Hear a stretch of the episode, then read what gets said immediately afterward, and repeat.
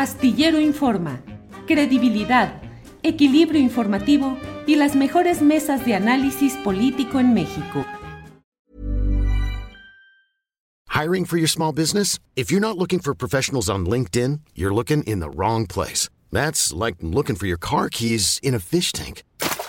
LinkedIn helps you hire professionals you can't find anywhere else, even those who aren't actively searching for a new job but might be open to the perfect role. In a given month, over 70% of LinkedIn users don't even visit other leading job sites. So start looking in the right place. With LinkedIn, you can hire professionals like a professional. Post your free job on linkedin.com slash achieve today. A lot can happen in the next three years. Like a chatbot may be your new best friend. But what won't change? Needing health insurance. United Healthcare Tri-Term Medical Plans are available for these changing times Underwritten by Golden Rule Insurance Company, they offer budget-friendly, flexible coverage for people who are in between jobs or missed open enrollment. The plans last nearly three years in some states, with access to a nationwide network of doctors and hospitals. So for whatever tomorrow brings, United Healthcare Tri-Term Medical Plans may be for you. Learn more at uh1.com.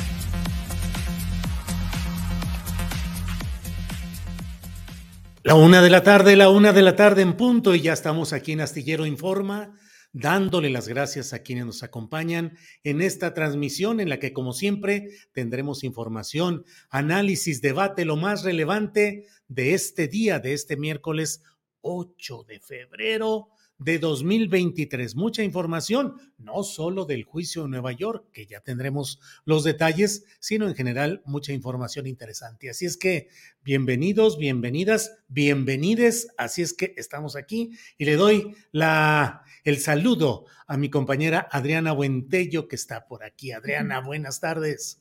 ¿Cómo estás, Julio? Muy buenas tardes. Saludos a todos los que ya están conectados por acá.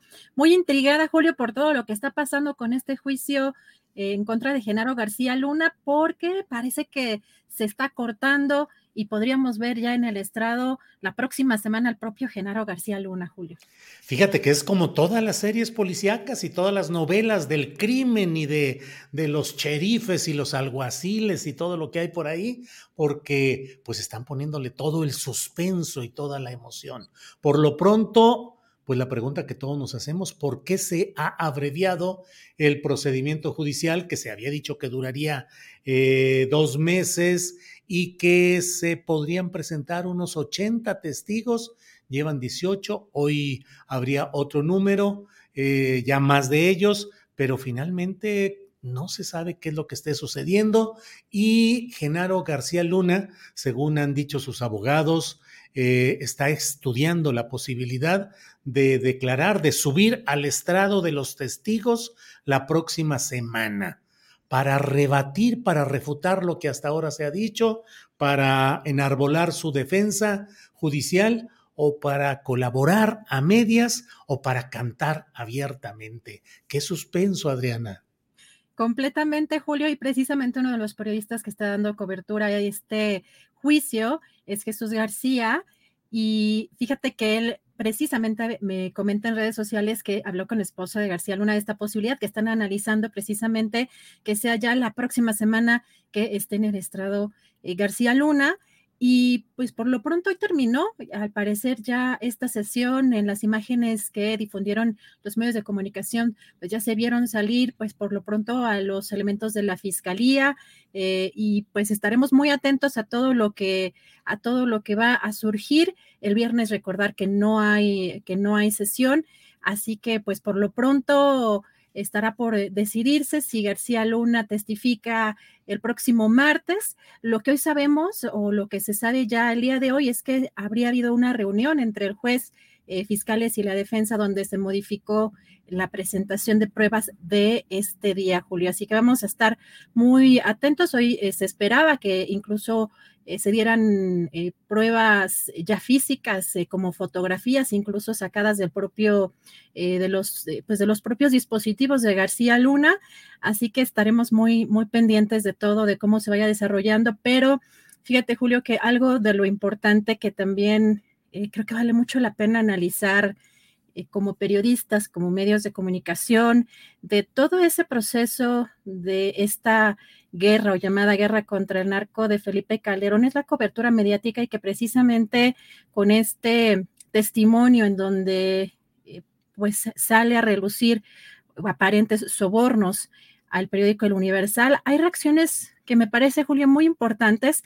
Eh, por un lado, comentar, porque hoy, hoy el presidente se refirió también a este tema, que David Aponte, el director del periódico, dio una entrevista ayer, eh, Julio, a Ciro Gómez Leiva, pero apunta cosas que creo que son relevantes porque también de pronto pues nosotros también que estamos de este lado de los medios y las propias audiencias también saben cómo se manejó pues en muchos en, mucha en muchas épocas la información y cómo nosotros, eh, cuando estuvimos también eh, buscando desde nuestras trincheras difundir eh, cierto tipo de cosas, pues en su momento fuimos también censurados de una u otra forma.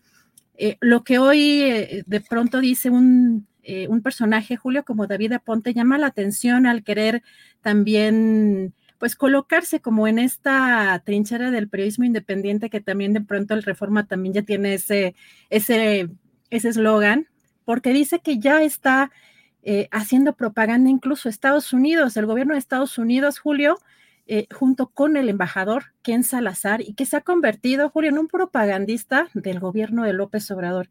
Esto fue parte de lo que dijo ayer en una entrevista que le dio a Ciro Gómez Leiva, pero también algo bien interesante. Dice, no existe gremio periodístico en México, porque sin el más mínimo rigor, sin consultarnos, sin utilizar nuestro bajo reserva de ayer. La noticia la daban como un hecho. Dice Julio, no nos van a callar, no nos van a intimidar y lo que ocurra de ahora en adelante también será responsabilidad de Estados Unidos. Julio, ¿cómo ves?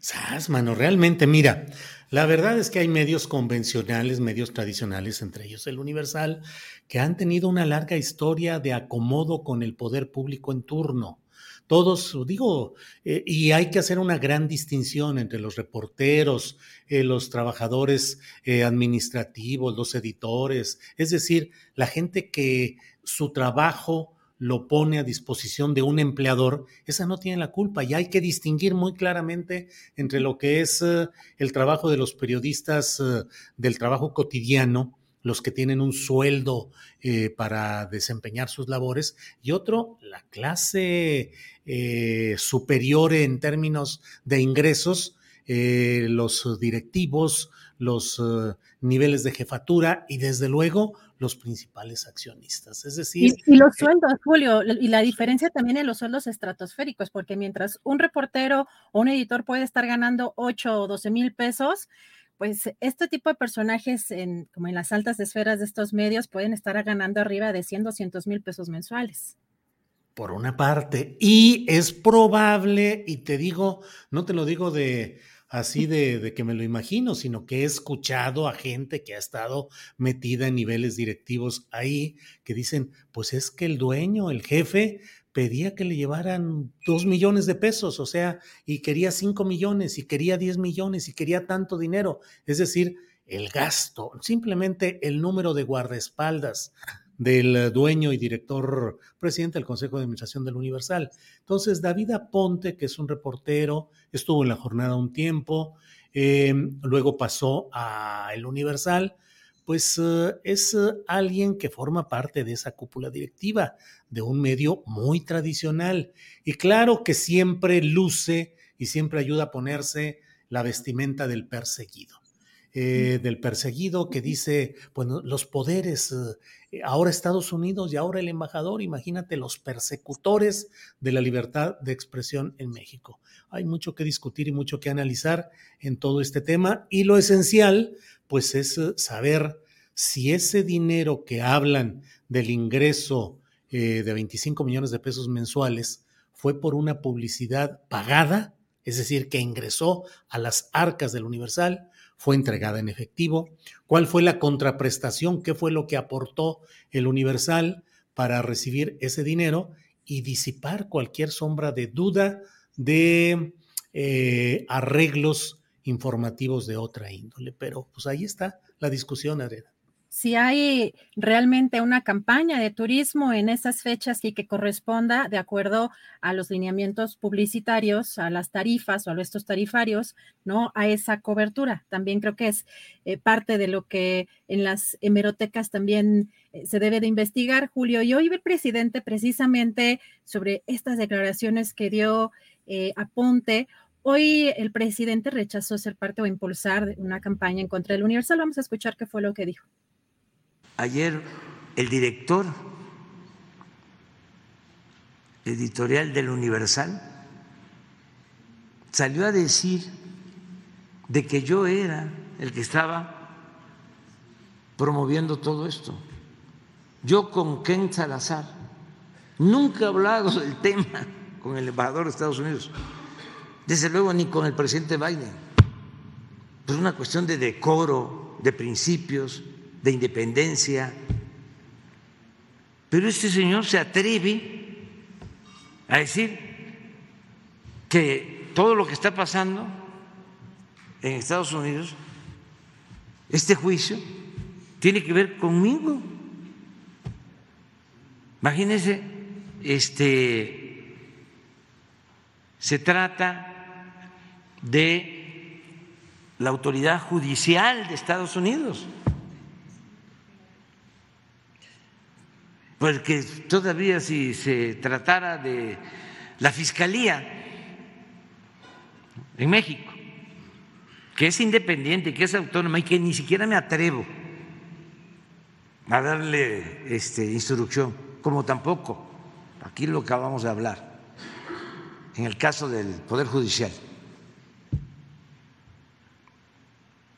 Este, ni siquiera me atrevo aquí ¿cómo voy yo a tener el control del Poder Judicial de Estados Unidos? Yo al señor García Luna nunca lo traté. Sí, la verdad, la verdad es que ahí sí se patinó el director editorial de la Universal, David Aponte, eh, con este señalamiento, porque, pues sí, el presidente López Obrador puede decir con sorna o con realismo, decir, pues si no controlo ni al Poder Judicial de México con la ministra Piña, voy a andar controlando al Poder Judicial de Estados Unidos. Pero bueno, pues así está la batalla en estos temas, Adriana, donde además hoy en Estados Unidos, en la, en la Corte de Nueva York, eh, se buscó presentar con claridad el volumen de mm, eh, propiedades que ha ido acumulando este hombre García Luna, propiedades inmobiliarias, empresas, eh, yates, eh, casas en diversos lugares, en fin, todo ello. Y también estamos en presencia de que los... se llegó a un acuerdo para ya acelerar hoy la presentación de los testigos de la fiscalía para que la fiscalía tenga tiempo de preparar, dice el testigo importante que va a presentar el lunes. Todo apunta y todo mundo supone que debería ser Jesús Zambado, Zambada, apodado el Rey, o bien eh, Edgar Valdés, conocido como la Barbie. Esos serían los declarantes estrella, pero seguimos preguntándonos, Adriana, más allá de declaraciones, de delaciones, de infidencias, eh, la Fiscalía de Estados Unidos anunció mucho tiempo, con mucha insistencia, que tenía montañas de papeles eh, que demostraban la culpabilidad de Genaro García Luna. Más allá de la palabra, estamos en espera también de la documentación y de las pruebas firmes que la Fiscalía dijo que tenía y que obviamente debe presentar y desahogar, Adriana. Julio, y nada más para cerrar, eh, este comentario de esta entrevista porque me llamó mucho la atención que parece que eh, David Ponte representa toda la prensa del país Y esa es una parte también muy preocupante de estos medios grandes que suelen pues aplastar también otros esfuerzos eh, periodísticos y no me refiero nada más al tema eh, pues, de, pues de los espacios. Fíjate lo que dice porque eh, uno de los temas dice que mm, afirmó que a pesar de la postura a favor de la prensa que se ha anunciado por parte del gobierno de Estados Unidos, lo que ha mostrado la fiscalía de ese país es un golpe contra el periodismo en México. Bueno, pues declarémonos golpeados, tirados, bocabajeados porque eso es lo que dice este hombre. No, la verdad es que el periodismo en México, y más allá de David Aponte, del Universal y de Ili Ortiz, es uno de los eh, segmentos de la vida nacional que requiere una profunda revisión, crítica, autocrítica y una reforma verdadera. Buena parte de la desgracia del país, de la falta de conocimiento generalizado de lo que sucede, de la implantación de la mentira como motor político, reside en los medios de comunicación y con una cuota más grande de responsabilidad en los medios electrónicos, particularmente los televisivos, ahora la radio que tiene mucha presencia y desde luego la mayoría de los medios de comunicación convencionales. Es muy difícil extraer medios de comunicación que merezcan eh, respeto y que, al menos desde mi punto de vista, pueden hablar de un ejercicio periodístico honesto y desde luego ahí incluyo a la jornada, incluyo a proceso con todo y sus broncas accionarias y familiares actuales, pero en proceso subsiste una planta de periodistas muy valiosa que no venden su criterio de ninguna manera. Y esfuerzos como Radio Educación, como Radio UNAM, eh, Contralínea, eh, en fin, otros medios que han tenido, que han sobrevivido y que siguen adelante denunciando y señalando cosas. Pero de todo lo demás, híjole, Adriana, como dirían del PRD y los chuchos, puro chuchinero es el que hay ahí en esos ámbitos, Adriana. Así es, Julio. Y otro tema interesante, porque ayer insistió, eh, de hecho, ayer eh, fue uno de los comentarios también que hizo, porque eh, por un lado cuestionó que en el caso del ex embajador Anthony Wayne no pues, que no, supiera nada, pero sobre todo mencionó, Julio, que uno de los posibles testigos podría ser el ex embajador Carlos Pascual, el anterior, el que salió en condiciones pues muy complicadas, básicamente pues expulsado por el expresidente Felipe Calderón. Y dijo hoy reiteró también que él tendría mucha información sobre este tema y vamos a escuchar qué fue lo que dijo llaman a declarar a un embajador de Estados Unidos. Pero el que estaba antes, Pascual, ese era el más activo. Ese opinaba de que la Marina era más confiable que el ejército mexicano y que ellos entrenaban a los marinos en Estados Unidos y que ellos proporcionaban información de inteligencia a quienes llevaban a cabo los operativos. Inclusive eh, entró en choque con Calderón y infiero que con García Luna.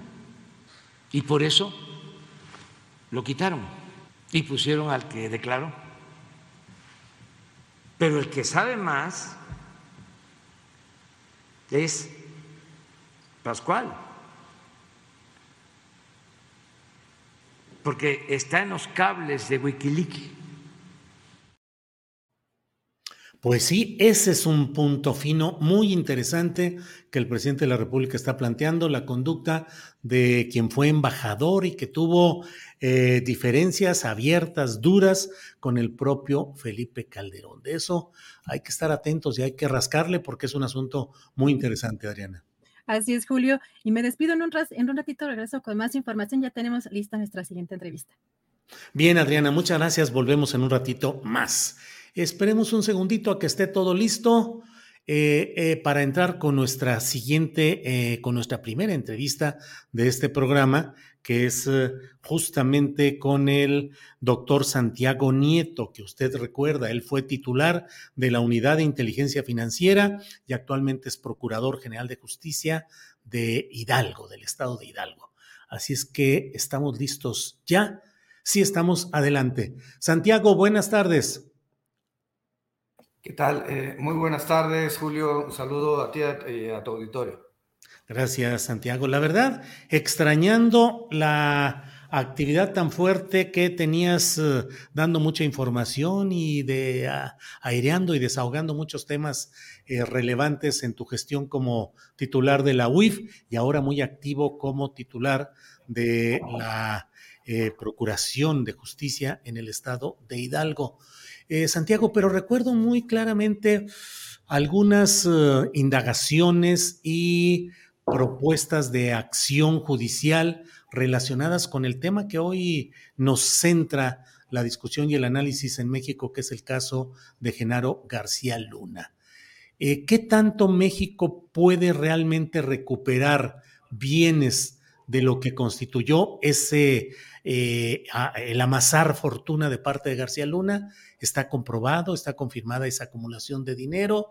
¿Y a qué mecanismos de acumulación obedeció Santiago? A ver, eh, un poco platicar la historia, creo que es importante plantear el contexto.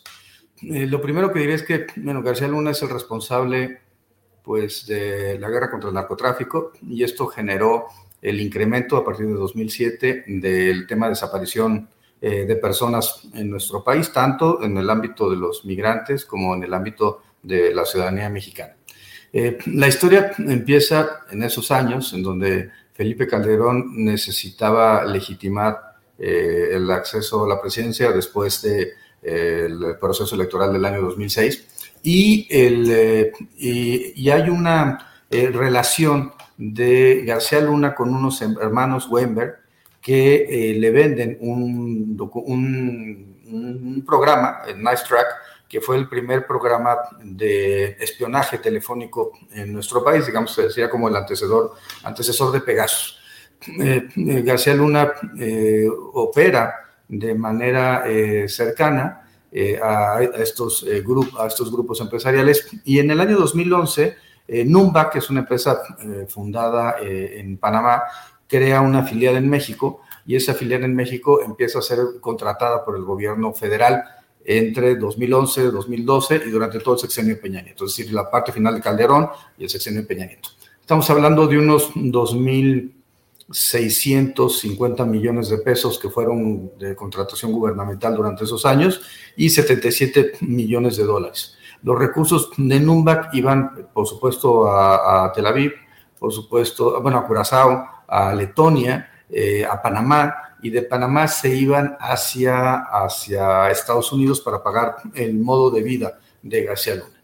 Eh, un inmueble que, ocupaba era propiedad de los hermanos Wember, nos da la impresión que en realidad eran ya en ese, a, ese momento, a esas alturas, los prestanombres, y eh, porque las eh, personas que tenían los apoderados legales de la empresa Numbac eran personas que habían trabajado con eh, García Luna, incluida su secretaria particular, de forma muy cercana. Al final, él también crea otra, otra empresa, GLAC, sería García Luna.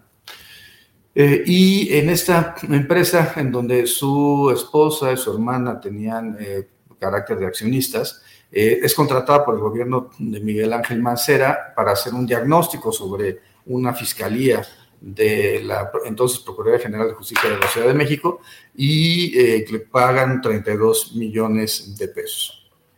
Entonces se va sumando eh, las cantidades y eso es lo que fue denunciado por parte de la Unidad de Inteligencia Financiera ante la Fiscalía General de la República, ante la Fiscalía Anticorrupción, donde el asunto fue radicado.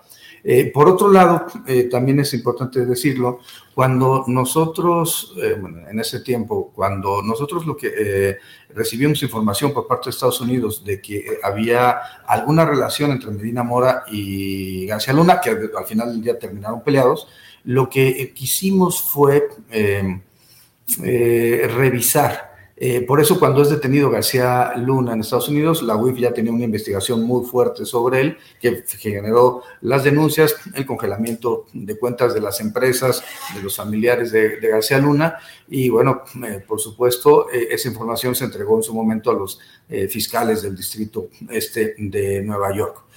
Entonces sería como el proceso penal en México, tiene que ver con peculado, tiene que ver con enriquecimiento ilícito, tiene que ver con lavado de dinero, y el proceso penal en Estados Unidos tiene que ver con la vinculación con grupos de delincuencia organizada, lo que hemos visto estos días que está la relación con, con el cártel de Sinaloa particularmente, y, pero ojo, también es importante el tema del lavado de dinero. La defensa de García Luna ha planteado que no se utilice la información de 2012 a 2018 porque es información que ya no tenía el carácter de servidor público. Sin embargo, mi punto de vista es que eh, no importa de dónde provenga el dinero, si venga de la delincuencia organizada o si viene de temas de corrupción, eh, eh, al final del día se introduce ese dinero al sistema financiero norteamericano, es lavado de dinero y por tanto la autoridad norteamericana debe, si bien no procesar por peculado, por enriquecimiento ilícito, sí evidentemente por lavado. Ahora, eh, hay una siguiente eh, demanda, eh, también me parece importante como, como ponerlo en el, en, el, en el, ámbito de la discusión, y tiene que ver con que la UIF contrata un despacho norteamericano. ¿Por qué ese despacho en particular? Porque era el único despacho que había podido recuperar activos, para el caso de FIPCREA, de connacionales mexicanos y mexicanas allá en tribunales norteamericanos. Segundo, porque pues, finalmente la eh, eh, Cancillería había abierto esa, esa, posibilidad de presentar demandas, en este caso la Cancillería contra las, las armerías, y la UIF, al ser la instancia competente para combatir el lavado de dinero y la extinción de dominio en temas de lavado, pues era la instancia que podía llevar eh, la petición del Estado mexicano ante los tribunales. Se planteó ante el Tribunal de Florida y ahí el despacho contratado y las autoridades norteamericanas hicieron el cálculo de que habría por lo menos unos 250 millones de dólares que se hubieran eh, movilizado por parte de, García Luna en Estados Unidos. 250 millones más los 130 y tantos, los 200 millones, un poco más que había eh, generado la contratación gubernamental, ya nos daba una cantidad eh, respetable. En, y esto pues, fue una eh, demanda que eh, la defensa de García Luna intentó eh, borrar a partir de un procedimiento que se llama la motion to dismiss. Y la decisión de los tribunales de, de Florida fue desechar esa solicitud de desechamiento y ellos terminaron apelando. Y se encuentra en ese momento esa discusión en, en los tribunales de Florida. Pues pensamos que para finales de, de, marzo ya habrá una resolución que permitirá seguir con el litigio civil independencia de lo que pasa en el litigio penal en Nueva York. Digamos, son dos litigios distintos.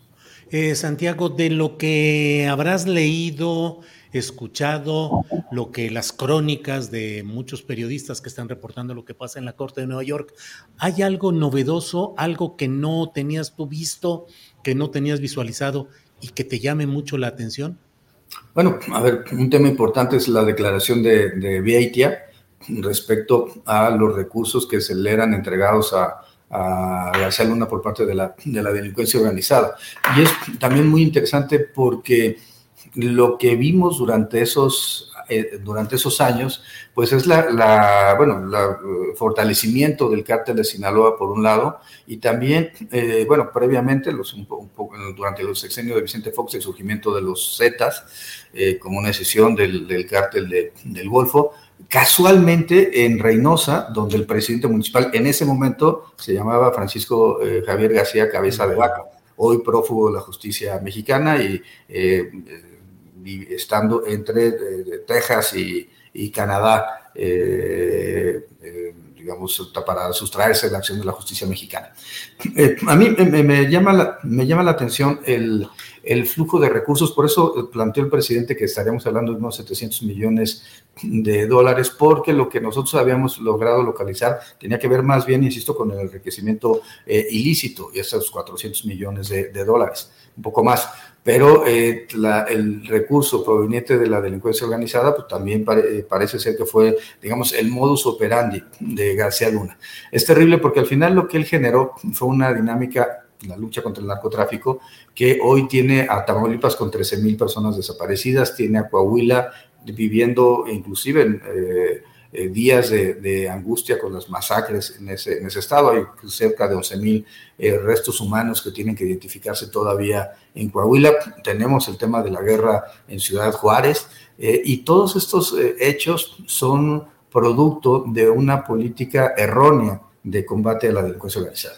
En vez de estar combatiendo, ¿por qué? ¿Qué fue lo que hicieron? combatir al sicariato, combatir al narcomenudeo, pero se, se separa el narcomenudeo de la delincuencia organizada, que es competencia federal, y por otro lado, no se combaten las estructuras jurídicas, es decir, las personas morales, las, eh, eh, eh, los fideicomisos, no se combatieron, no, ustedes pueden, se puede ver, ni siquiera había esta facultad de congelamiento de cuentas de la UIF durante el sexenio Calderón, es algo que no les interesaba no se combatió la estructura financiera, no se combatió la corrupción política que les daba asilo, particularmente a nivel municipal, pero también habría que pensarlo en el ámbito estatal. Nuevamente, Cabeza de Vaca es un referente respecto a lo que no se debe hacer.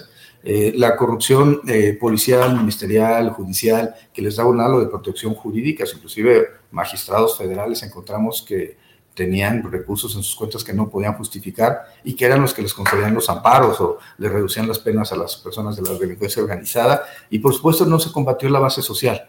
La base social solamente puede combatirse como se está haciendo en este momento con inversión, eh, recursos, trabajo y por supuesto con programas de naturaleza social. Solamente me gustaría eh, referir respecto a la, de, a, la de, a la demanda civil que los abogados que defendían, eh, que defienden el caso en Florida, eh, el despacho eh, opera en México, presentaron una denuncia contra mí por eh, ejercicio individuo de atribuciones, señalando que no tenía yo competencia para poder suscribir ese contrato.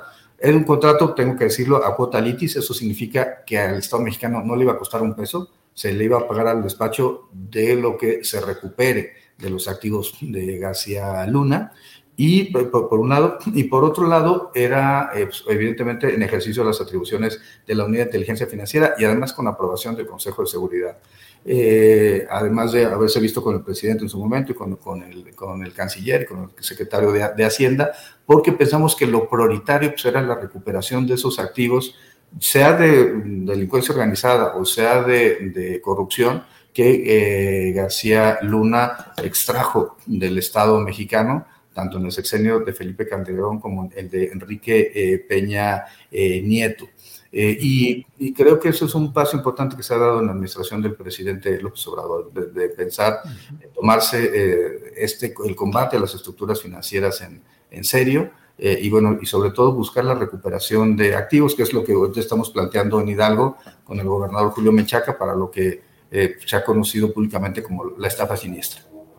Bien, eh, Santiago, dentro de lo que se ha estado ventilando allá en Nueva York, ha tenido mucho impacto lo relacionado con este señalamiento de una eh, eh, aportación, una publicidad específica, 25 millones de pesos mensuales, se dijo, para un diario, el Universal. Pero en lo general, Santiago, te quiero preguntar, en las indagaciones del Estado mexicano a través de la UIF durante tu administración, encontraste signos de irregularidades en ingresos y egresos de cuentas de directivos de medios de comunicación, de medios de comunicación como tales, de columnistas, de periodistas relevantes?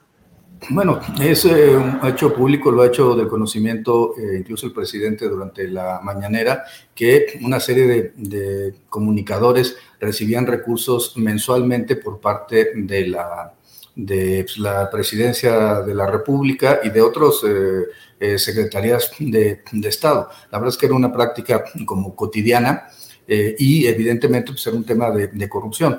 el asunto es que ante la inmadurez de Enrique Peña Nieto, hoy seguimos hablando de sus temas sentimentales, los que hablan de él, eh, la, forma de poder posicionar su gobierno fue a partir de la compra de los espacios eh, publicitarios y se tenían un nivel de, ejercicio del gasto en materia de comunicación social eh, particularmente, particularmente grande. En el tema de García Luna, García Luna sí, sí operaba recursos financieros, y eso también hay que decirlo, para su imagen personal. Y entonces se pagaba a los distintos medios de comunicación para el posicionamiento de su imagen como un superpolicía, eh, cuando pues en realidad lo que estábamos viendo pues, era un proceso de degradación de, la, de los mecanismos para poder generar seguridad pública en el país. No solamente eso, se contrataron, eh, ya hice mención de Nice Track, pero también aviones no tripulados, eh, drones, se generó, se generó un, un proceso realmente de, de, de gasto de contratación gubernamental eh, que al final del día terminó beneficiando a los cercanos a García Luna.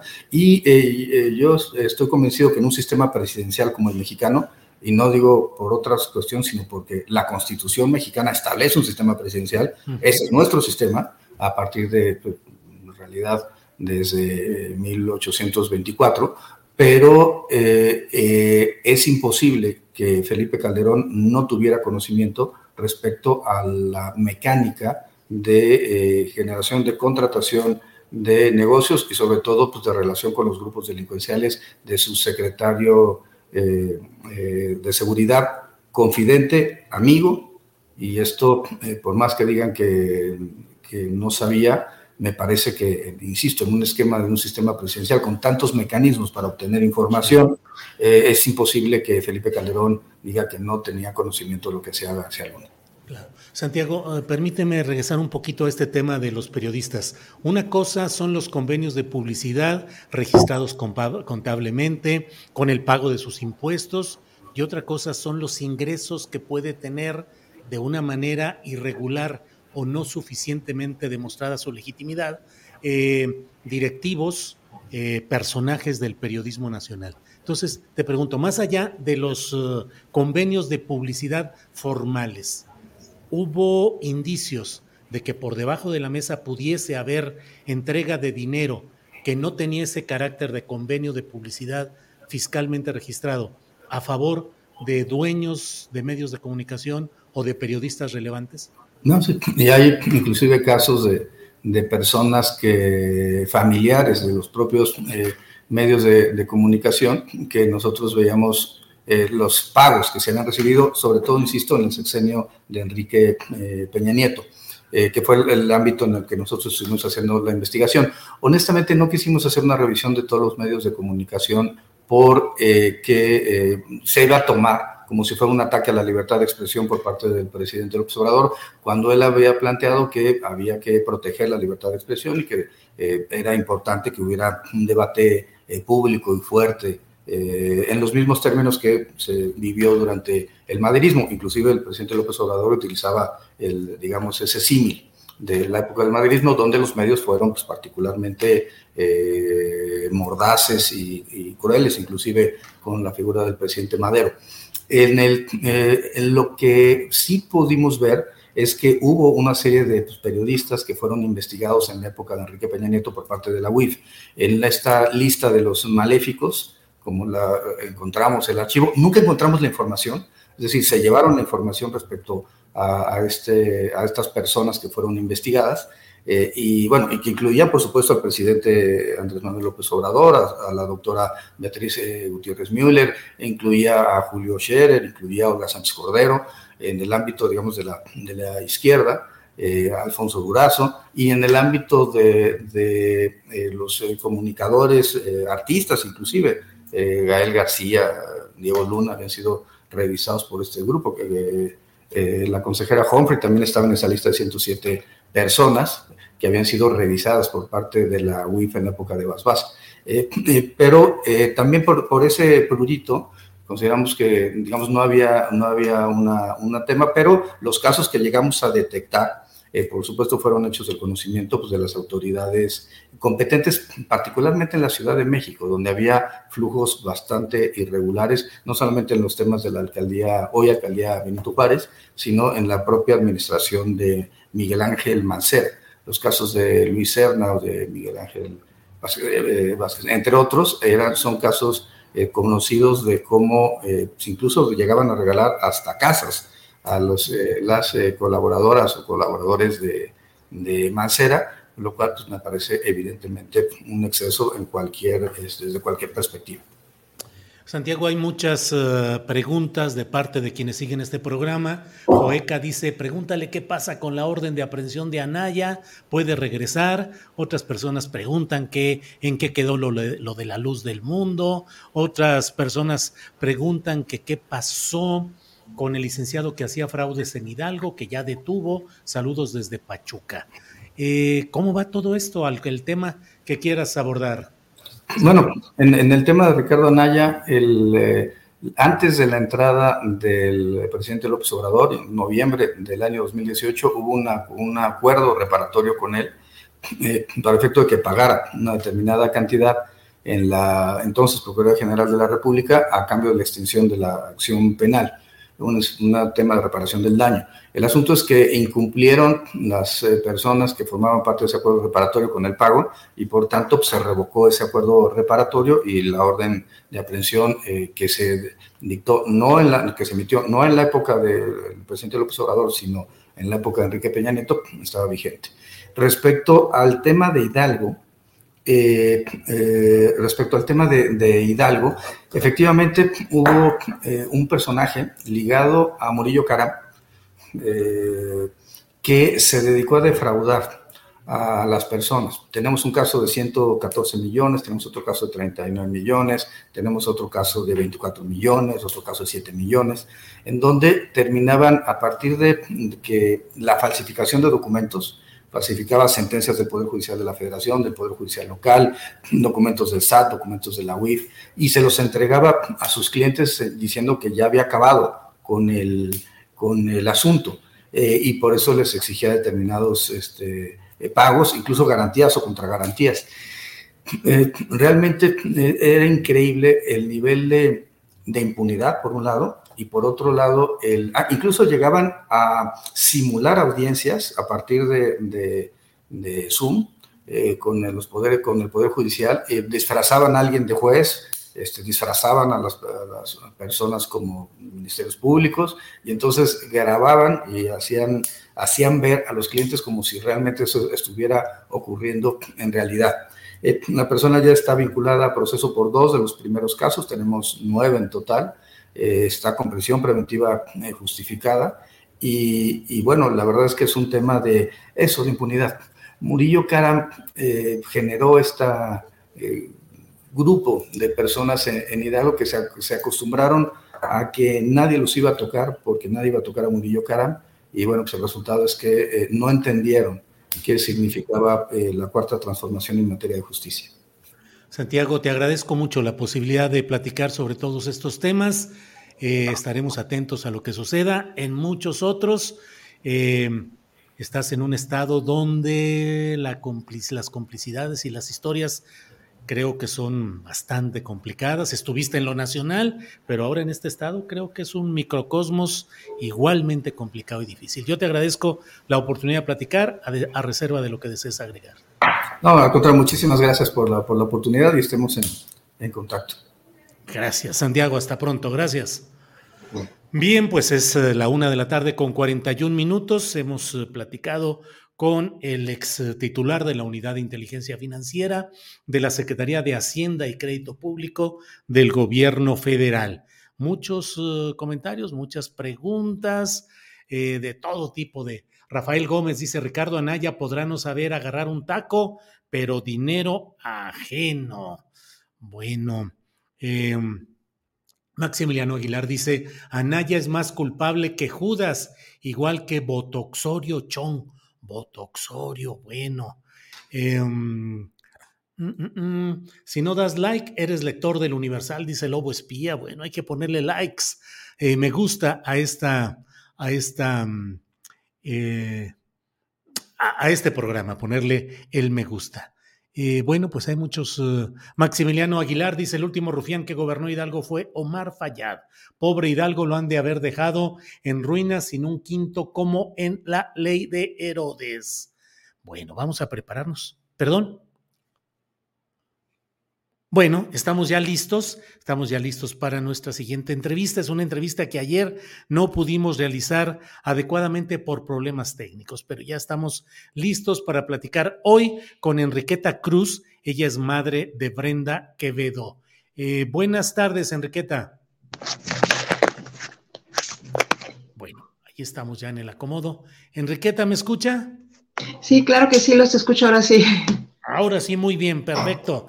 Gracias, Enriqueta. Qué bueno que pudimos superar estos detallitos tecnológicos que siempre a todos nos hacen bolas. No se, no se preocupe. Enriqueta, mm, ¿cómo ha visto el comportamiento de la Suprema, bueno, de la nueva presidenta de la Suprema Corte de Justicia de la Nación, eh, Norma Piña, en lo que ha sido pues el desmantelar el Instituto Federal de Defensoría Pública que había sostenido una serie de acciones de defensa de víctimas del caso de la señora, la señora Isabel Miranda de maquinaciones y argumentaciones, y que ahora pues ha salido la directiva los principales personajes de la Defensoría Pública. ¿Cómo lo ha ido viendo, Enriqueta?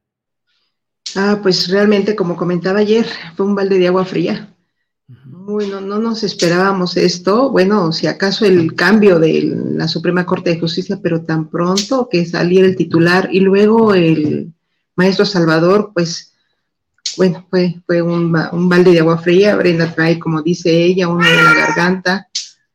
Mm, puesto que se había logrado ya bastante, yo no dudo de que estas personas, la nueva titular, que es la maestra Taisia, Tasia, eh, pues tenga otra estrategia. Yo espero, en, eh, yo espero en Dios que así sea, para seguir avanzando en todo lo que se había logrado. Em, yo estoy esperando eh, conectar, contactarme con ella y poder platicar. Ojalá, ojalá así sea, porque si no quisiera que los ánimos estén ya muy tristes y sin saber todavía cuáles son los planes de ellos. Esperemos que sí sea para bien. Eh, hay eh, otro indicio que es eh, preocupante. Bueno. Que es, sí, ¿me escucha? ¿Me escucha? ¿Me escucha, Enriqueta? Bueno, bueno, Enriqueta. Bueno, bueno, bueno.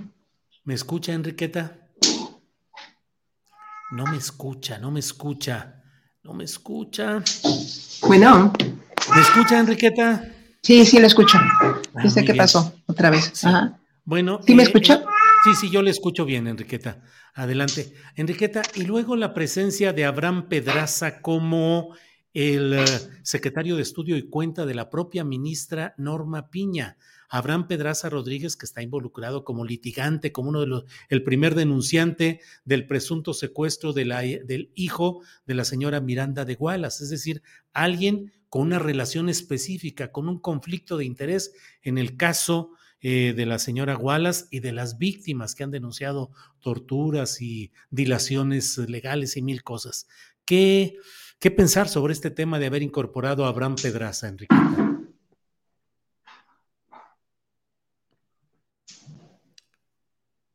Bueno, pues seguimos ahí con problemas de comunicación. ¿Me escucha, Enriqueta? Bueno, pues vamos a. Vamos a. Hasta el gato escuchamos, dicen por aquí. Pues sí. Eh, mm, ¿Será la gato bajo la lluvia? Eh, pues sí, miau. El gatito exige justicia, nos dicen por aquí. Y pues sí. Ah, bueno, perdón, estoy aquí moviendo. Eh, bueno, vamos a, vamos a estar atentos. No, no pudimos completar nuevamente esta entrevista. No sabemos qué es lo que suceda, pero bueno, pues estaremos atentos. A lo mejor, si no logramos hacer la conexión, a lo mejor tenemos que grabarla para tener el control y no estar aquí con la audiencia, em, pues esperando que se restablezcan estos problemas técnicos. Mayela Palacios dice, ha de estar intervenida. Eh, Diego Alfonso dice, miau. Eh, Hugo Flores dice, están interviniendo.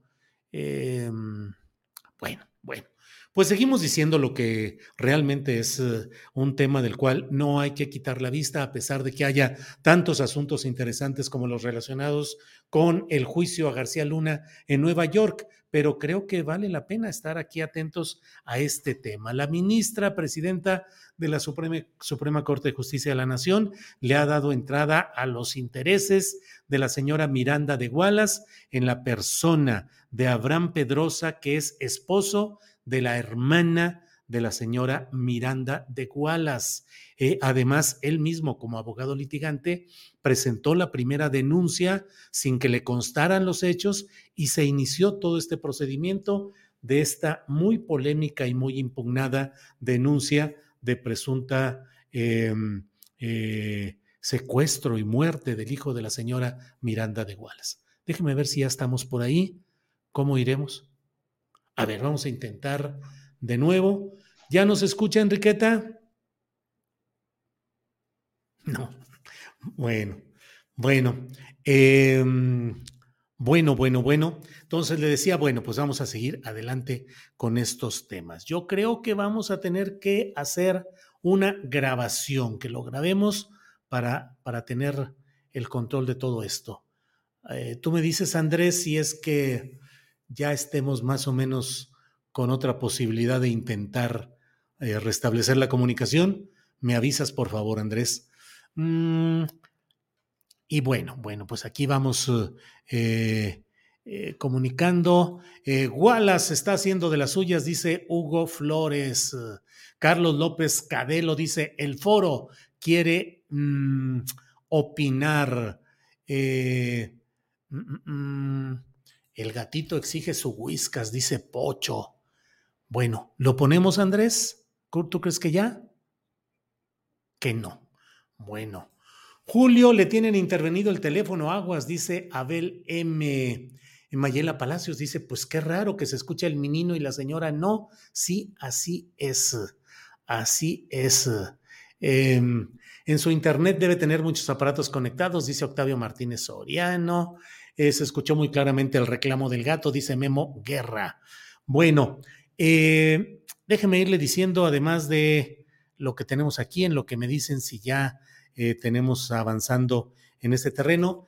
Em, el dirigente, el coordinador de los diputados de Morena, Ignacio Mier, ha dicho que se le exige desde Morena desde el flanco legislativo de Morena, se le exige a Felipe Calderón que dé una explicación respecto a lo que dijo Edgar Beitia de que él junto con García Luna habían dado línea para que se protegiera al cártel encabezado por Joaquín Guzmán eh, y que es lo que declaró Edgar Beitia en el juicio que se lleva a cabo en...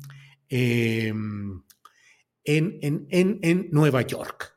Bueno, pues estamos eh, atentos a ello. Em, le voy comentando. ¿Perdón? A ver, vamos a ver si por teléfono puede entrar. Me dices cuando esté, por favor. Em, lista, ya está lista. A ver si por teléfono podemos tener. Eh, ¿Me escucha ahora sí, Enriqueta? Sí, lo escucho muy bien. Debe saber ah. qué pasó, pero otra vez. Aquí estamos. Sí. Enriqueta, le preguntaba sobre la participación del abogado Abraham Pedrosa como secretario de estudio y cuenta de la ministra Norma Piña. Que, ¿Cuál fue el papel que tuvo Abraham Pedrosa en la construcción de toda historia, esta historia siniestra de Miranda Wallace? No, pues simplemente como, como testigo, ¿no? Él fue, uno fue, fue uno de los primeros que, denunció el secuestro de estas personas y él se nombró como su sobrino, empezando por ahí, ¿no? La mentira, el sobrino de la señora y que estaba denunciando los hechos.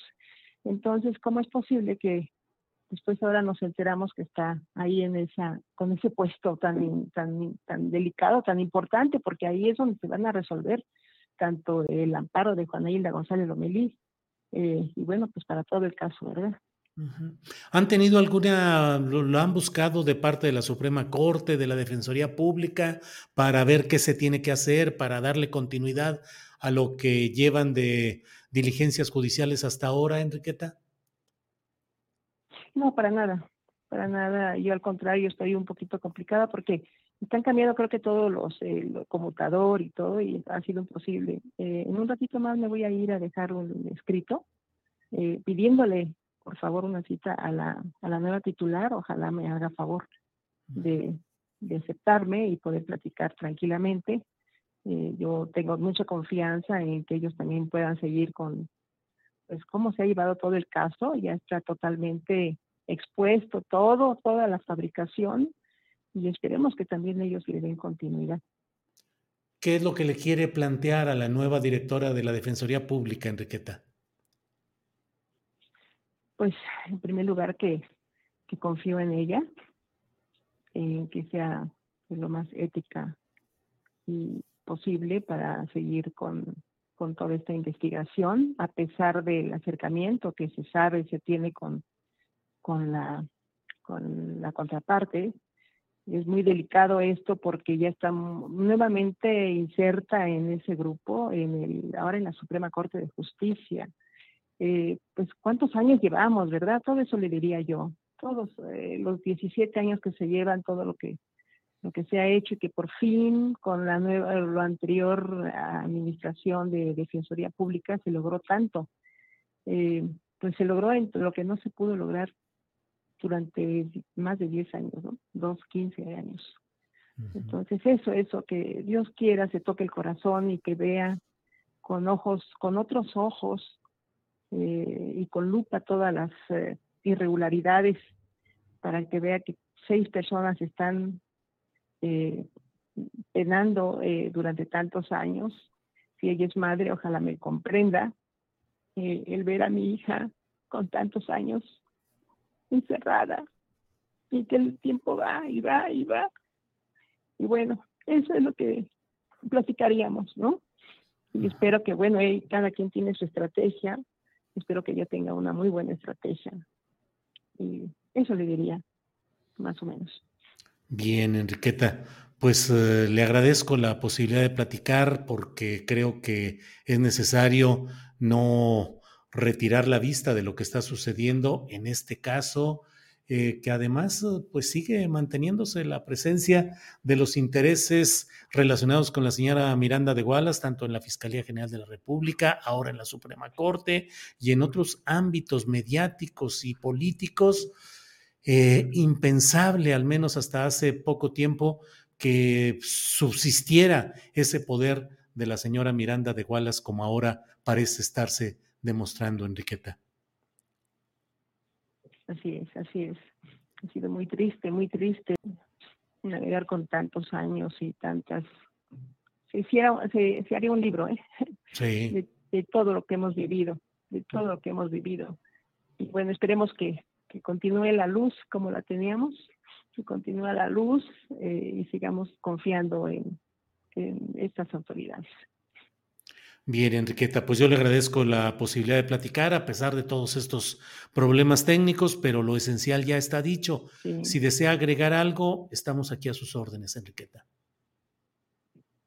Pues muchas gracias. Yo les agradezco a todo el público que han estado con nosotros, que es que, que oren también porque sí lo necesitamos. Son fuerzas muy, muy oscuras y espero que no predomine el lado de la balanza hacia los, los de siempre, ¿no? Los poderosos. Y que le mandemos mucha luz a la defensa, que hasta ahorita sigue, eh, que, que han hecho un papel extraordinario y que a todos los que han salido, bueno, pues les damos las gracias, infinitas gracias de todo lo que hicieron por nosotros. Muchas gracias. Bueno, muy bien. Pues, eh, Enriqueta, muchas gracias. Esperamos eh, seguir atentos a todo lo que aquí haya. Estamos a la orden. Gracias, Enriqueta, muy amable. Hasta luego. Bueno, pues esto es lo que sucede en este tema. Eh, déjeme eh, comentarle que pues es de esos temas que parecen increíbles a la luz del proceso político que llevamos electoral en búsqueda de cambios, estos retrocesos resultan dolorosos en realidad. Adriana Buentello está con nosotros con alguna información extra de esta tarde. Adriana. Julio, ya de regreso, pues para comentar que el exgobernador de Nayarit, Roberto Sandoval, que fue mencionado eh, durante estas audiencias por sus presuntos nexos con este cártel de los Beltrán Leiva, eh, desde prisión eh, reaccionó a estas declaraciones de Edgar Beitia y a través de una carta, Julio, que fue difundida por su esposa, niega, rechaza contundentemente que su campaña o su persona hayan tenido relación con grupos del narcotráfico y que además Julio está seguro de su inocencia. También aclara que el proceso legal en el que se encuentra actualmente no tiene nada que ver con el narcotráfico y que la Fiscalía General de la República, basada en el análisis de la función pública, dice en este comunicado, determinó que en mi caso no hay indicios de enriquecimiento ilícito ni de peculado. Dice también Julio que su defensa ha avanzado y que esto se ha visto incluso reflejado en la inocencia de su hija eh, Lidia Alejandra, y de acuerdo a las autoridades competentes, y también en la liberación de cuentas bancarias por parte de la UIF, eh, cuentas que llegan, dice, a 300 mil pesos que forman parte de sus ahorros familiares, como lo había declarado anteriormente Julio. Híjole, pues ya tenemos, vamos a hacer una colección de funcionarios que no saben, siendo los superiores ellos, no saben lo que hacen sus subordinados, porque Roberto Sandoval, pues tuvo a Edgar Beitia, eh, de apodos maléficos en general, que no repito para que no nos vayan a, desmonetizar, pero pues lo tuvo como director de seguridad cuando Roberto Sandoval era eh, presidente municipal de Tepic y luego pues como el terrible fiscal del que se contaban historias horribles cotidianamente en Nayarit, de cómo amenazaba, mandaba golpear, presionaba Edgar Beitia a los que no querían venderle tierras a precios irrisorios para quitarle sus casas, los ranchos, para obligarlos a realizar determinados actos jurídicos lesivos de las personas así los obligaba y así era no solo el crimen organizado, no solo el narcotráfico, sino el despojar de propiedades y de riqueza a mucha gente.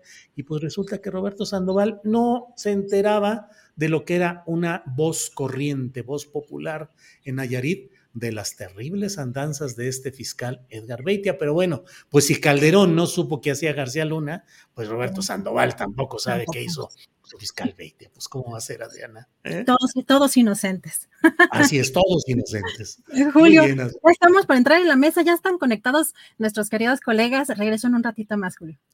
Sale, Adriana, muchas gracias. Hasta pronto. Ya regresamos en unos al final de esta mesa con Adriana. Bien, son las dos de la tarde, las dos de la tarde con, con cero minutos, así es que pues estamos en el momento ideal para entrar puntualísimos a la mesa de periodismo de este miércoles. Así es que vamos a empezar a dar la bienvenida a mis compañeros periodistas que ya están puestísimos. Alberto Najar. Alberto, buenas tardes. Hola Julio, buenas tardes. ¿Cómo estás? Juan, Arturo. Un saludo a todos, Adriana. Gracias. Gracias. Juan Becerra Costa, buenas tardes. Muy buenas tardes, Julio. Qué gusto pues, saludarlos, Arturo, Alberto, a todos los que nos hacen el favor de acompañarnos en esta tarde de miércoles y un abrazo a Adriana, y mucho, mucho de qué hablar. Andan negando calderónicamente, pues ya todos los políticos, manos. Pues si de algo nos acusan un día de estos, Juan Becerra Costa, hay que decir, no, pues lo ignorábamos, no sabíamos. Es más, hablábamos, pero no, éramos nosotros, era una fuerza. ¿Eh? Era mi subalterno, yo no sé. Era mi subalterno. Si tenemos que contratar subalternos, eso es cierto, Juan Becerra. Arturo Cano, buenas tardes. Buenas tardes. Yo nada más vine a ver qué es lo que van a negar ustedes categóricamente este día. Sobran cosas que negar, sobran cosas que negar, Arturo. Alberto, ¿qué negarías tú de inmediato, sea lo que sea? Híjole, pues yo negaría que le voy a las chivas. no, no, pero sí le voy a la chiva, la verdad. No, pues la verdad que este es un todo un tema, ¿no? este compañero, este, este sujeto de veras que, ya le dije compañero, que va, que, mal, me vive, perdón, ¿eh? Es lo que tienes que negar. Niega que, le dijiste compañeros. Niego que sea compañero de este, ni, de, ni de parranda, fíjate, no, yo, yo sí soy, yo soy, yo soy amateur comparado con ciertas personas. Juan Becerra, tú que has llegado a negar, no pues, calderónicamente, pero categóricamente. Ah, pues negar categóricamente. Híjoles, es que me la ganaste, Alberto, porque yo le voy al Cruz Azul, entonces, pues eso sí está todavía más complicado. Pero bueno, pues sí, hay que negar categóricamente que dije que no me gustaban las tortas ahogadas, ni mucho menos el, juguito concentrado que venden ahí en las esquinas en Guadalajara, ni la birria, fíjate. Ándale. ¿Tú qué niegas categóricamente, Julio? Yo niego categóricamente ser responsable de todo lo que ustedes dicen, que son una bola de opiniones y de información de la cual yo me deslindo porque francamente estos programas luego son medio subversivos con todas las opiniones que ustedes plantean. Entonces, voy a decir, no, yo no tengo nada que ver con estas personas. Llegaron directamente aquí, porque así está esta historia, Juan. Están negando cuando ha habido acompañamiento histórico. Felipe Calderón niega saber lo de García Luna y Roberto Sandoval niega lo de Edgar Beitia, cuya historia era sumamente conocida en Nayarit y sus alrededores. Pero en fin, Arturo Cano, eh, ¿en qué nivel de la política estamos en la cual basta con dar la declaración de decir niego categóricamente y San se acabó? Y además, estamos en una etapa muy peculiar, acusaciones de palabra y deslindes también de palabra. En términos políticos, Arturo, somos un país de puras palabrerías. Pues eh, somos un país que permite que sus peores males sean juzgados en otro país, para empezar. Pues eh, digo, eso, eh, independientemente del ruido que hay en torno al juicio de García Luna, del uso que se le está dando en uno u otro, u otro bando, este, lo, que, lo que debería preocuparnos, ya, ya lo he dicho aquí, quizá de, otro, de otra manera, es, es que a veces da la impresión de que tenemos una suerte de trato de república bananera de, que somos incapaces de, eh, de juzgar a nuestros propios corruptos, a nuestros propios delincuentes y que estamos asistiendo al espectáculo de la justicia, pero solamente cuando se ejerce en, eh, del otro lado de, del muro, del otro lado de la frontera, en, en, el mundo del imperio. Y es muy curioso eh, ver que, que del lado que, defiende o, que por lo menos niega categóricamente haber conocido cualquier irregularidad del expoderoso superpolicía de la época de, Calderón, eh, hayan pasado de una admiración nada oculta a la democracia estadounidense, al sistema de justicia estadounidense, que muchas veces solían poner como el gran ejemplo, como la aspiración, como el lugar eh, al que debería ir eh, la pobre e incipiente democracia mexicana, y de pronto resulta que no era tan maravilloso ese sistema de justicia ni esa, ni esa democracia, porque se está juzgando ahí a un, a un personaje eh, y en ese juicio están eh, saliendo a la luz una serie de revelaciones que involucran a, distintos personajes que tuvieron mucho poder en el pasado y que nos metieron en una situación, en una espiral de, violencia de la que todavía no podemos salir. Eh, bien, Alberto Nájara, hay una canción de Joaquín Sabina que nos recuerda por aquí eh, un internauta cuya referencia ya perdí, pero recuerda esa canción de Joaquín Sabina que dice, lo niego todo. Dice que no es ni el abajo firmante, ni vendedor de humo, ni juglar del asfalto, ni rojo de salón, ni escondo la pasión, ni la perfumo, ni he quemado mis naves, ni sé pedir perdón. Lo niego todo, aquellos polvos y estos lodos. Lo niego todo, incluso la verdad. Oye, oye, Julio, este, ya, que, ya que el internauta cita a Joaquín Sabina, en una de esas Joaquín Sabina va a negar haberse reunido alguna vez con Felipe Calderón. Exacto, fíjate, sería, ahí sí sería interesante, claro, porque claro que se reunió. Alberto Nájar, eh, ¿cómo ves este, mm, este dice aquí, lo niego todo, aquellos polvos y estos lodos, lo niego todo, incluso la verdad. Eh, lo que vivimos hoy son polvos de aquellos lodos o con aquellos polvos se han formado lo que hoy son los verdaderos lodos que estamos viviendo, Alberto. Pues más bien es todo un pantano, porque lo que se ha dado a conocer, que es apenas una probadita de todos eh, aquellos años infaustos, esa época negrísima de la historia reciente de nuestro país, pues nos deja claro que hasta dónde fue capaz de llegar eh, no solamente este sujeto, pues que ahora sí que eh, pues encabezaba o formó parte de un movimiento político que, que, lo llevó en andas y que le permitió hacer todas las sarta de barbaridades que hay allí, sino todo este sistema eh, político ya muy vinculado a la delincuencia que tiene mucho tiempo que existe en, en, en nuestro país y que llegó a un nivel, yo creo que de muchísimo descaro y cinismo en el periodo en el cual este, este sujeto usurpó la presidencia de, de nuestro país. Había habido señalamientos de grandes eh, personajes, eh, inclusive del gabinete presidencial, que estarían o habrían estado vinculados con organizaciones de narcotráfico.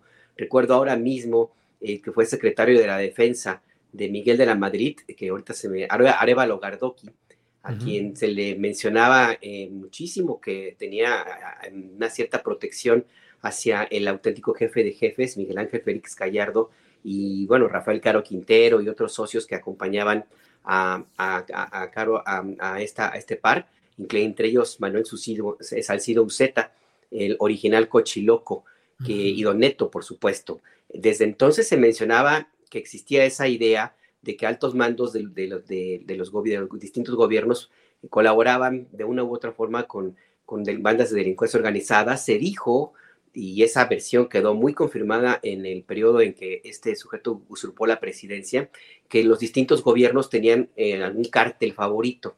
En el caso de Salinas de Gortari se mencionó que era el cártel del El Golfo, con Cedillo el cártel de Juárez.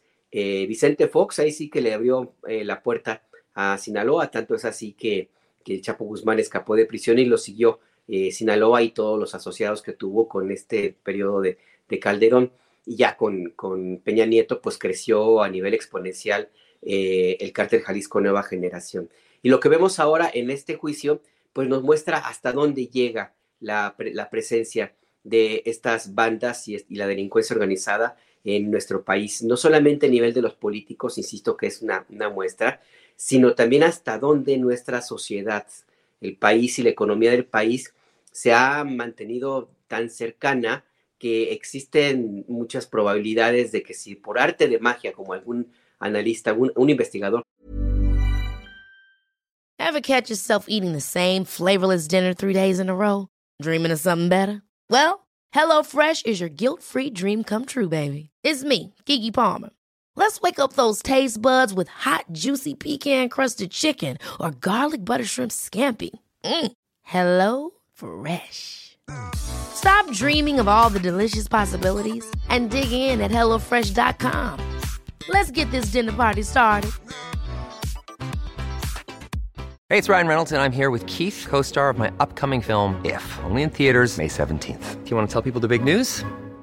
All right, I'll do it. Sign up now and you'll get unlimited for $15 a month in six months of Paramount Plus Essential Plan on us. Mintmobile.com slash switch. Upfront payment of $45 equivalent to $15 per month. Unlimited over 40 gigabytes per month. Face lower speeds. Videos at 480p. Active Mint customers by 531.24 get six months of Paramount Plus Essential Plan. Auto renews after six months. Offer ends May 31st, 2024. Separate Paramount Plus registration required. Terms and conditions apply if rated PG. Creo que la Universidad Autónoma de Sinaloa me comentaba alguna vez que si por arte de magia desapareciera el, tráfico de drogas, la economía de varios estados de la República entraría en crisis, porque ahí sí una, una, derrama económica muy fuerte de la actividad delictiva en nuestro país. Y bueno, por lo que vemos ahora, pues es parte, te digo, de esta telenovela, pero el, tema es que va más, más a, lo profundo y creo que ahí sí va a ser más complicado que exista un cambio, eh, porque está muy, muy imbricado y tenemos un, eh, en la sociedad misma, por supuesto, y tenemos un problema tremendo de desigualdad económica, que es como una, es como gasolina, pues, para el fuego que, que, incendiar las praderas con el dinero de, del, narcotráfico, de la delincuencia y, por supuesto, toda esta costumbre, esta narcocultura que se profundizó tremendo eh, a partir de la determinación de este sujeto de, declarar la guerra a una organización, al cartel de, a una parte pues de, los carteles de narcotráfico. En fin, que pues que yo veo esta situación, como te digo, eh, apenas una muestra de ese nivel de podredumbre que hay en algunas esferas de, nuestro país. Y ahora que hablabas de, negar calderónicamente, no sé si ustedes recuerdan que en alguna ocasión, en el periodo de este sujeto que estaba en Los Pinos, creo que fue cuando, cuando su asesor de cabecera, Álvaro Uribe, le dijo, lo convenció de que él era el Churchill mexicano, eh, que este cuate, este Calderón, se le ocurrió decir que él nunca había dicho, mencionado la palabra guerra, que él ah, nunca había declarado la guerra, ¿se acuerdan? Sí. Este, bueno, pues yo creo que fue la primera vez que negó calderónicamente algo, porque pues él fue, la palabra guerra la utilizó todos los días a partir de diciembre de 2006, que fue cuando se puso ese, esa chaqueta de militar que le quedaba como dos veces grande, y que por eso, por eso esa comparación con ese personaje, eh, Joaquín García Borolas, el motorcito, que, tanto le, le, ha de disgustar a, a, este sujeto. Bueno, pues ahí está la costumbre de negar calderónicamente todo, todo lo que tenga que ver con las consecuencias de su actitud y su irracional forma de mecha corta de, de, reaccionar en la administración pública. Bien, Alberto. Juan Becerra Costa, como sociedad, tenemos proclividad a la mentira e incluso nos fascina escuchar las mentiras, uno. Y dos, esa misma sociedad, en un caso como el de la Corte de Nueva York, si los resultados no son justicieramente aceptables. Si exoneraran a García Luna o la, o la sentencia fuera muy pequeña, eso aumenta en una sociedad como nuestra el cinismo conformista o la irritación activista. Pues depende de qué lado estés, Julio, hace los dos, ¿no? A ver, la mentira, ¿queremos escuchar la mentira? ¿La mentira es algo? Sí, sí queremos escuchar la mentira porque cuando la mentira conviene a lo que creemos que es nuestros intereses, la escuchamos y queremos darla por un hecho. Imagínate, Julio, las personas, pues somos especialistas en dos cosas, o sea, cualquier humano. Podemos ser bien dos cosas, hacernos tontos a nosotros mismos y tomar agua fría y sacarla caliente. Y ya lo demás ahí van unas personas, hacen otras cosas mejor que otras. Pero en eso somos especialistas. si nos hacemos tontos a nosotros mismos, generalmente como mecanismo de defensa para poder tolerar una serie de estímulos y de significaciones que vamos construyendo a lo largo de nuestra vida. Imagínate si no, pues vamos a creer en las mentiras cuando creemos que nos convienen. Por supuesto, ahí está. Y ahora, en el caso de que en el juicio hubiese una sentencia mínimamente alejada de la justicia, pues causaría enervación terrible en un sector de la sociedad, me parece que el mayoritario, ante la evidencia de los crímenes que se cometieron bajo el amparo del Estado por García Luna y secuaces, y habría un sector que por politiquería y hasta le aplaudiría, que son los mismos que andan defendiendo por ahí a García Luna, por más inconcebible que pueda llegar a, sonar ello. y, no es que realmente estén defendiendo a García Luna, sino que ven en García Luna una especie de catalizador de una politiquería que creen que beneficia a un grupo determinado eh, dentro de la pugna que hay en nuestro país. Y lo que todos esperábamos y sobre lo que también nos preguntábamos alrededor de esto que preguntas, Julio, es cuándo se va a reconocer que hay un elefante en la sala. Esto en el juicio de García Luna. Y un elefante del cual se tiene que hablar. Y ya finalmente ayer en el juicio se nombró por primera vez a Calderón, ¿no? un testigo, ahí lo hizo. No será la última, seguramente, aunque el próximo martes 14, mucho antes de lo esperado, la Fiscalía va a concluir con sus alegatos, algo de lo que más adelante hablaremos. Pero mientras está este asunto en el que pues, se le señala ¿no? a Calderón de ordenar el de Sinaloa, están las declaraciones de Beitia, la, la, línea que le dice ¿no? de enfrentar a los Beltrán Leiva. Y aquí sale tanto Embarrado Calderón como también el gobernador Ney González. Y si bien ayer se habló por primera vez de Calderón en el juicio, también es la primera vez que Calderón habla más allá de citar la Biblia sobre este proceso. y dijo que él se va a reservar ¿no? su derecho de pronunciarse hasta que concluya y que él dice que no colaboró, que tampoco negoció con delincuentes, palabras más, palabras menos. Si uno se pregunta cuando lee este tuit, ¿no? fue a través de Twitter, ¿cómo? ¿De veras no, no, no, no colaboró con, no negoció, no tuvo tratos con delincuentes? Y entonces, ¿qué no recibió a García Luna durante todo su sexenio cuando le manejaba la seguridad del país? Porque es un delincuente. O sea, ¿de veras Calderón no entiende que ya sabemos que su brazo derecho en seguridad es un criminal? O sea, y parece que no, el cinismo de este tipo, que por cierto no hace otra cosa que tuitear todo el día, es inconcebible. Lo que se sabe desde aquel narcogobierno con el que bajo el eufemismo de una supuesta guerra contra el narco se llevó a cabo una alianza entre gobierno y delincuencia en la que sí se dio una guerra, no de un gobierno aliado con un cártel para combatir a grupos antagónicos a este cártel. Y eso ya lo sabemos, o sea, qué gusto que se esté abriendo en una corte y ojalá y se lleguen elementos jurídicos probatorios lo suficientemente robustos para que todos respondan ante la justicia y así tendría que ser. Y aquí me gustaría rápidamente, Julio, hacer una aclaración. O sea, ya lo decías tú el otro día que tan generosamente estuviste en fórmula hace un par de días. El juicio necesita que el jurado considere que García Luna es culpable para sentenciar, sin duda. Y hay. Y entre estamos, me parece, en una delgada línea entre la verdad y lo que eh, las afirmaciones a través de declaraciones de delincuentes tenemos como testimonio. Y aquí hay que señalar que si bien sería por demás ingenuo, por decir otra palabra que no vamos a decir para que no nos desmoneticen, que los testigos no fueran criminales, porque hay quien dice que hay, pero son criminales los testigos, no, nunca falta el que dice esto, y pues sí, ¿no? ¿Con quién hacía tratos García Luna? ¿Con quién negociaba?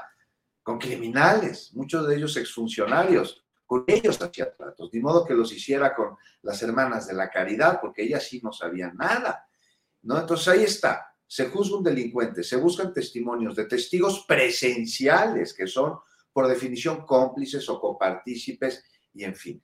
Y una vez concluido este juicio, ¿qué sucede? O sea, ¿qué pasa con Calderón ante los señalamientos que ya se están dando, que abren? O sea, ¿qué se abre jurídicamente hablando? Tendría que al menos declarar, ¿no? O sea, se esperaría por lo menos un careo. Y es, a esto voy con, con los este, elementos probatorios más allá de la testimonial. No quiero decir que la testimonial diga mentiras o que no sea cierto, no, pero elementos probatorios para poder llegar a más peces gordos. Que no quede el juicio nada más en García Luna, ¿no?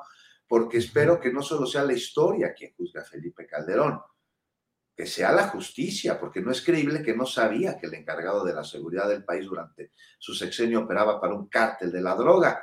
De ser así, solo se mostraría lo ineficaz que resultó como presidente, pero imposible que no lo supiera, así como, pues, también imposible que del otro lado de la frontera tampoco supieran mientras condecoraban a García Luna que trabajaba para el cártel de, Sinaloa, ¿no? Hay mucho lodo, Julio, por parte de autoridades de las dos partes. Bien, Juan. Em, Arturo Cano, ¿hay condiciones políticas para que tengamos esperanza de que se pudiera procesar en México a Felipe Caldeón Hinojosa o es solamente un espejismo circunstancial? Tu micrófono. Yo, yo no veo señales, Julio, eh, Alberto, Juan, de que, de que haya una decisión o que exista la voluntad política. Eh, lo hemos esperado a lo largo de lo que va del sexenio. Eh, respecto de los, de los expresidentes o de altas figuras de, de, los, pasados, de los pasados gobiernos, este, no, no lo hemos tenido y, y en declaraciones recientes, pues el presidente Andrés Manuel López Obrador ha reiterado eh, o ha repetido la frase, una, de sus frases más repetidas, eso de que su fuerte no es, no es la venganza. Entonces no, no veo que pueda avanzar por ahí la, cuestión y veo que, por ahora estamos muy entretenidos en los detalles del juicio, en que si era con este grupo, con aquel, en que si fulanito existen o no pruebas o evidencias o no hay que, creerles nada porque son criminales. Pero, pero yo me pregunto frente a esto que está ocurriendo en, Nueva York, si, si se está juzgando a un personaje o Es decir, si se está juzgando una manzana podrida o se está juzgando un mal sistémico. Porque esa es, esa es una lectura que no, que no tenemos, este, y me lleva a otra frase del presidente López Obrador, de sus frases más citadas, aquella de, cuando fue eh, eh, candidato, me parece que fue cuando fue candidato por primera vez y que dijo al diablo con sus instituciones. Porque si una cosa nos muestra este juicio de eh, García Luna, pues es que la podredumbre eh, atravesaba de arriba abajo y de lado a lado a las instituciones de, del Estado mexicano.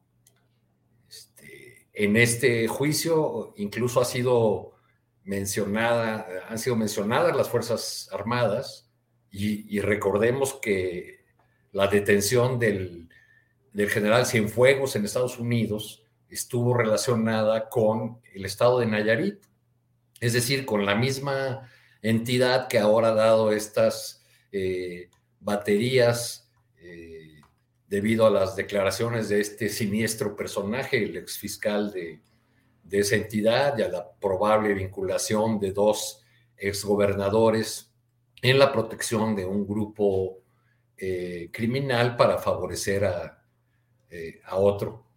Entonces, pues eh, lo veo, lo veo muy complicado, no hemos, no hemos caminado en esa, en esa dirección y pues parece que, que los terrenos de la justicia son terrenos donde la transformación, donde el cambio pues ha caminado más lento o tiene que esperar a otro, a otro sexenio. Arturo, y eso es eh, lo esencial, a mí me parece lo que dices, ¿es una sola manzana podrida o es un sistema del cual estamos viendo algunas manzanas con vestimenta partidista blanco y azul, pero finalmente es eh, el sistema mexicano y en ello pareciera, Arturo, tú eres cronista eh, destacado, relevante, cronista político, más que el juicio en términos policíacos o de nota roja, el juicio de Nueva York es una crónica política del México descompuesto durante tanto tiempo, ¿no, Arturo? Sin duda, Julio, eh, es decir, se está juzgando a, un superpolicía, por más importante que haya sido en una época, o se está juzgando a un sistema podrido que no ha funcionado y eh, que convirtió la, la corrupción, el, el, tráfico de influencias, eh, y, otros males en su, en su manera de, reproducirse, de afianzarse, de, existir. Es decir, para, para, decirlo en términos del lenguaje de la 4T, ¿se está juzgando a García Luna o se está juzgando a las instituciones del neoliberalismo o de la, pues etapa neoliberal? Pues sí. Eh, sí, sí, Arturo. Bueno, eh, esa sería la, gran pregunta, creo yo, Julio, ¿no? Que, que con el, con el ruido que, provoca y con el escándalo y, eh, a veces incluso un tanto eh, aparece el morbo informativo, a ver ahora qué dicen, de qué manera eh, Felipe sabía o no sabía y quién más estaba involucrado, digamos, perdidos en esos detalles escandalosos, dejamos de ver el fondo del, del problema porque pues suceda lo que suceda con el caso de García Luna, ¿Qué habrá cambiado? ¿Qué, eh, ¿Qué cambiará en México en tanto no tengamos el Estado de Derecho o las instituciones capaces de evitar que esto que estamos viendo vuelva a ocurrir o siga ocurriendo? Claro. Bien, Alberto Nájar, de lo que estamos viendo y escuchando desde allá de, em, de Nueva York, ¿qué crees tú que constituye el golpe más seco a esa institucionalidad corrupta.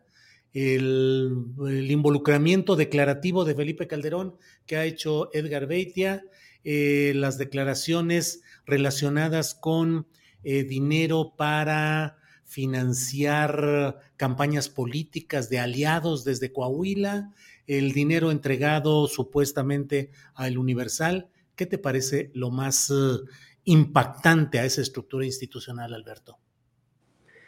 Híjole, pues es que desgraciadamente lo que ha planteado, lo que se ha planteado en el juicio, eh, pues es, es como parte o como es una historia ya vista, ya publicada por pedazos. Y en todo caso es la, es la confirmación, ahora sí, bajo juramento y en un tribunal establecido como es el de, el de Brooklyn en Estados Unidos, la confirmación de lo que pues, se sabía muchas veces, ¿no? Em, a mí me parece que lo, lo importante en, en, este caso es, bueno, sí, el involucramiento a, a Felipe Calderón, que me parece que eh, por la forma como se planteó, yo tengo la impresión que le va a terminar beneficiando, porque es un testimonio de oídas, em, y como han sido otros que, que se han eh, puesto en la escena en este, en, esta, en este juicio y en el del Chapo Guzmán, si ustedes también también recuerdan, eh, le puede terminar beneficiando mm, de, una forma pues, que no, no debería, pero bueno, así está, pues porque el señalamiento no tiene pruebas. Eh, ahora, eso también no, tiene pruebas hasta ahora contundentes. Ahora, también es cierto eh, un elemento que me parece importante y creo que podría con esta manera responder la parte que tú señalas importante de este juicio. Eh, en la mañana preguntaba una compañera en la conferencia de prensa matutina del presidente López Obrador, eh, en la argumentación que hacía para plantear la pregunta, creo que era la compañera de contrarréplica, ese esfuerzo que se ha hecho en estos días de parte de, pues, varios medios de comunicación eh, en nuestro país para tratar de minimizar el valor de los testimonios que se han presentado en Brooklyn. Y decía esta compañera con cierta razón, pues es que es, que es casi ingenuo pensar que Joaquín Guzmán lo era, el Chapo, o que Arturo Beltrán, el Barbas, o que la Barbie u otros personajes le van a dar una factura con, para deducir impuestos, ¿no? Del soborno que entregue a, los altos mandos de la policía o eventualmente el dinero que pudo haber llegado al gabinete, al, escritorio de, Felipe del Sagrado Corazón de Jesús Calderón Hinojosa. Pues en el mundo de la delincuencia no hay este tipo de recibos, no hay este tipo de elementos. En primera, pues porque pues, el mundo delictivo y es totalmente clandestino. Y en segunda, pues porque cualquier rastro que quede allí, al que se atreva a dejarlo, le cuesta la vida. Entonces, pues es eh, eh, por eso es que es importante el valor de los testimonios y la credibilidad que puede llegar a plantearse con, con, los, con lo, que, lo que digan pues los testigos.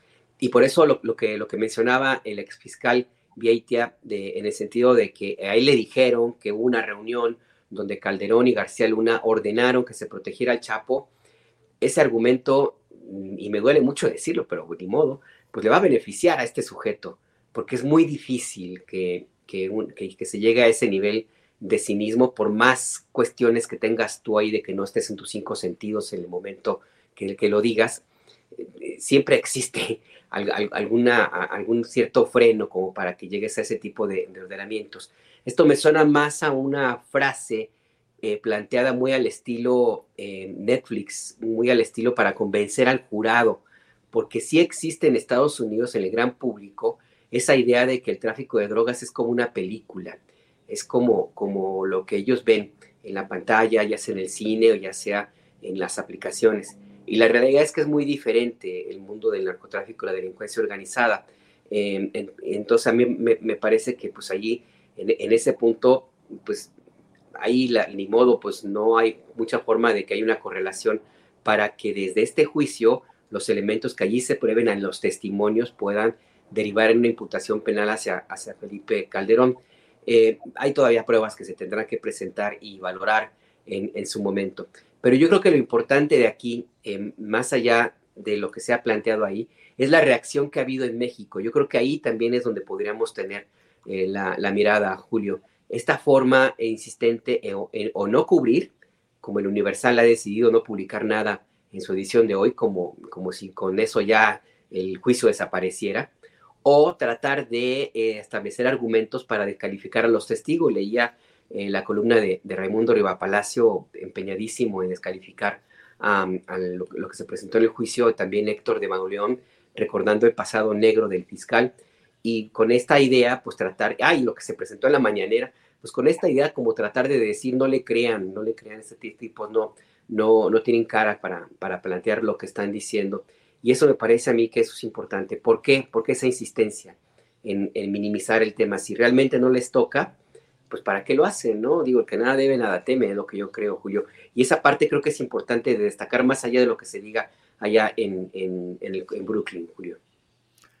Bien, eh, Alberto. Juan Becerra Costa, ¿esto tendrá consecuencias electorales? ¿Crees que una exoneración o una sentencia condenatoria a García Luna puedan tener impacto en el electorado, particularmente respecto a la coalición encabezada por Acción Nacional llamada Va por México? Pues mira, la verdad, ayer estaba platicando con, con Rodrigo de, de, las Heras y está haciendo un ejercicio, acá hacer un ejercicio de medición de intención de voto el día de hoy y la verdad es que la flaquísima caballada que tiene la oposición los ha llevado a que es muy poca la gente que votaría por ellos eh, eh, en la actualidad. En la Ciudad de México, en las zonas urbanas, y hay un sector muy identificado. Pues si ya lo comparamos con los más de 130 millones de mexicanos que existimos, son una gran minoría. Entonces, en el caso de que se dictara la culpabilidad de García Luna ya en la corte de, Brooklyn, yo creo que sería pues, muy irrelevante los que dentro de la propia derecha dejarían a la derecha dado este resultado, porque si hoy son tan poquitos, pues, pues no, o sea, no creo que sea representativo para este, poder determinar una decisión electoral, ¿no? Aquí lo que sí me gustaría hablar sobre el tema de, de, de, Es lo que acaba de mencionar Alberto, ¿no? Sobre lo que sucedió con el Universal y la respuesta del periódico. Porque no es tan complicado. O sea, de todo lo que se dijo, se hablaban de 25 millones de pesos al, al mes como ahí chayo para pues, promover la figura de García Luna, triangulado con el estado de Coahuila. Pues hay un documento por ahí que no es de ese monto, es menor, me parece que son, ¿cuántos son, Julio? 11, 11 millones y medio de pesos, y una factura que ya se mostró para una pauta de apoyo de turismo para este estado. O sea, de entrada, llevamos un rato dedicándonos al periodismo y hemos ejercido nuestra labor en medios impresos, sabemos que podría ser el típico eufemismo para el chayo. O sea, lo siento, es la verdad. Pero hay que ser ecuánimes y no dejar que las experiencias pasadas y lo que hemos visto ahí correr determinen un presente. Este, por lo que es muy fácil, ¿no? O sea, en vez de estar diciendo que si el presidente, que si tiene inferencia en la Corte de Nueva York con este tema, que si mueven los hilos, pues si hay una factura de 11 millones de pesos, más o menos, por una pauta para difusión turística, los testigos, o sea, el Universal bien haría, me parece, mostrar los testigos, ya saben, los anuncios enmarcados con la publicidad del Estado de Coahuila o en su caso los reportajes y que de acuerdo a las tarifas del diario este, que correspondan los espacios y su periodicidad, pues está fácil, ¿no? El gran diario tiene un súper bien, archivados sus ejemplares hasta digitalizados. Es una plana que está en el tiempo en el que eh, se dio esta factura, pues digamos, por mencionar una cifra, ¿no? Ponle ahí 60 mil pesos, pues aquí están las 200 planas publicadas por 11 millones de pesos, más o menos, y tan fácil. Ahora, no hay testigos, ah, hijo, entonces estamos hablando de algo que tendría que aclararse con mayor profundidad y que pues además salió en un juicio en Estados Unidos. Digo, el presidente López Obrador sí es muy poderoso, ¿no? es el presidente que más ha poder que más puede haber tenido en México, me atrevería a decir, pero de ahí a que se vaya a la corte de Nueva York, en Brooklyn, para que un testigo embarre un periódico, híjoles, ¿no? O sea, pues qué bueno que uno es periodista y no acróbata, porque esa maroma salió, salió muy mal. Ya que muestren los testigos, Julio, aquí está, mira, sí, se promovió el Estado. ¿Cuál es la bronca? ¿No crees? Sí, sí, sí, Juan. Eh, Arturo, eh, peculiar ese señalamiento dado ayer en una entrevista con Ciro Gómez Leiva por parte de David Aponte, que es el director editorial de El Universal, y quien dice que le dan música desde Estados Unidos para los oídos de López Obrador y que habla, digamos, um, eh, pues de que López Obrador estaría siendo servido por los intereses judiciales de Estados Unidos, en fin. Eh, ¿Crees que haya algún sustento para esta elaboración teórica desde la dirección editorial del Universal, Arturo?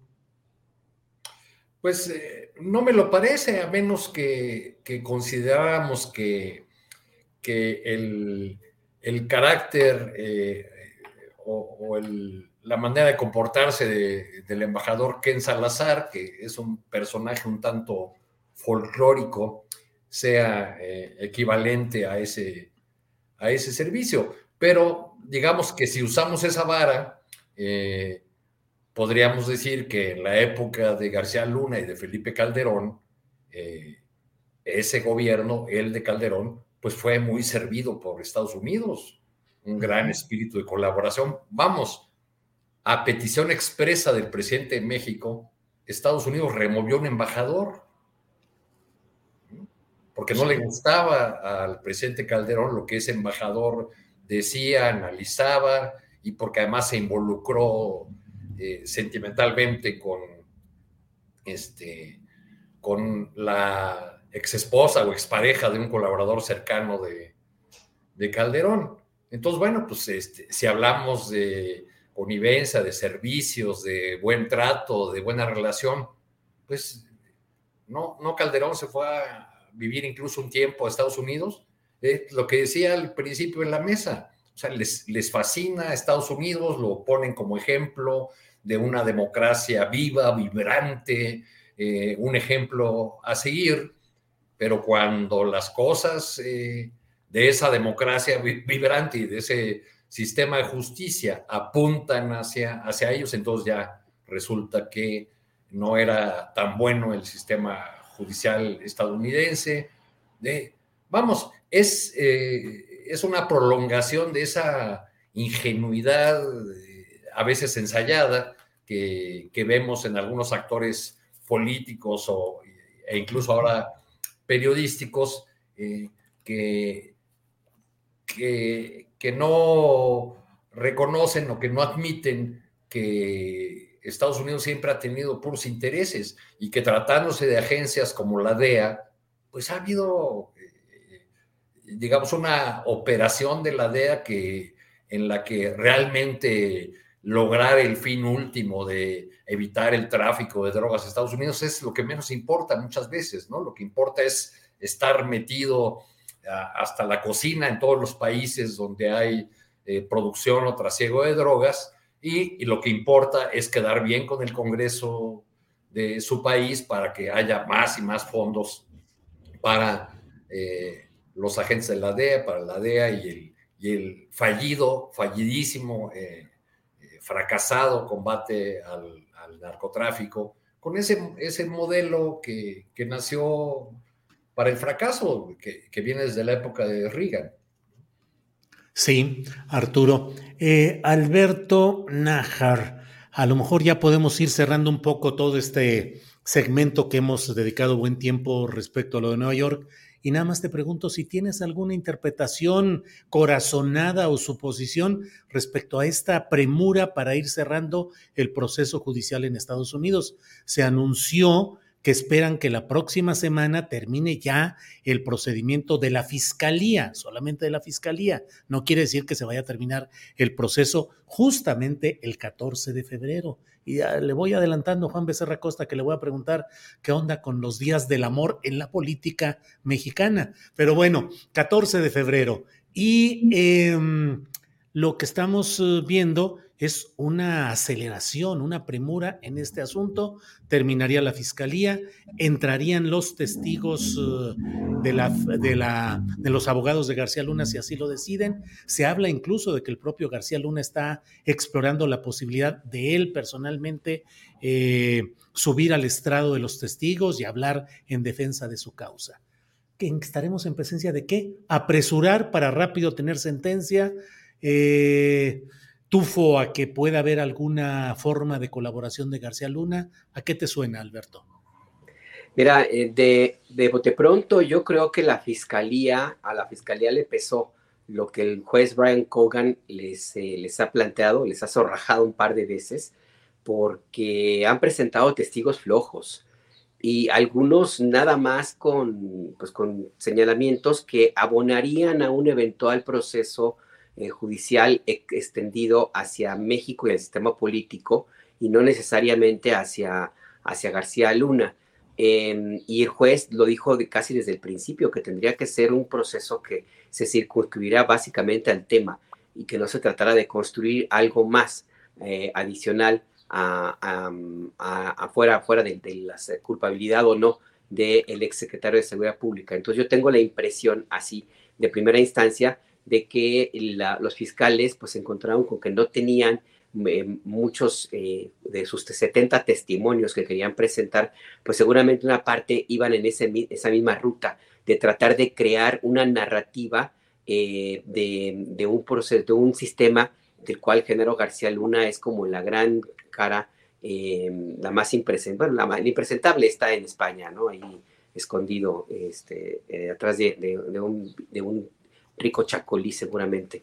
Em, pero pero la, lo, que yo tengo la, impresión es que eh, los fiscales seguramente se encontraron con que no tenían testigos suficientes como para eh, afianzar el caso de la culpabilidad de Genaro García Luna. Eventualmente también se puede llegar a pensar lo que desde un principio se, se planteaba eh, con los primeros testimonios, en el sentido de que tal vez lo que se presente por parte del Departamento de Justicia de Estados Unidos no alcance para una cadena perpetua, pero sí para una sentencia condenatoria. Eso sí me queda claro que es muy, muy probable que esto sí, sí ocurra. Eh, y también eventualmente, pues la idea, eh, o, que se han dado cuenta los fiscales de que el jurado no estaba respondiendo como ellos habían planteado y seguramente no se quisieron arriesgar a que eventualmente algún testigo pues, les pudiera salir el tiro por la culata y les eh, le favoreciera a Genaro García Luna. Y una tercera hipótesis, por supuesto, es que saben que eh, los testigos que pueda presentar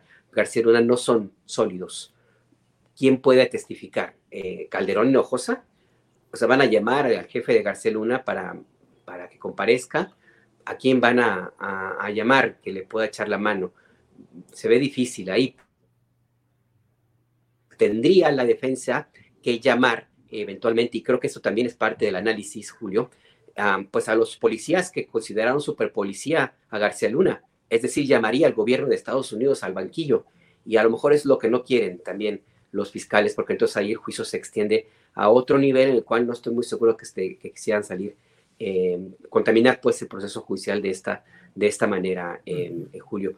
No estoy muy seguro que, que eh, bueno, es lo que yo creo a, a, propósito de lo que han de lo que he leído y lo que he visto que dicen los testimonios, yo creo que García Luna, si tenía algún incentivo para negociar, pues con los testimonios como los que se han presentado, pues se lo está guardando, porque sí han sido eh, fuertes en términos mediáticos, contundentes un par para que lo condenen, no a perpetua, pero sí para que lo condenen.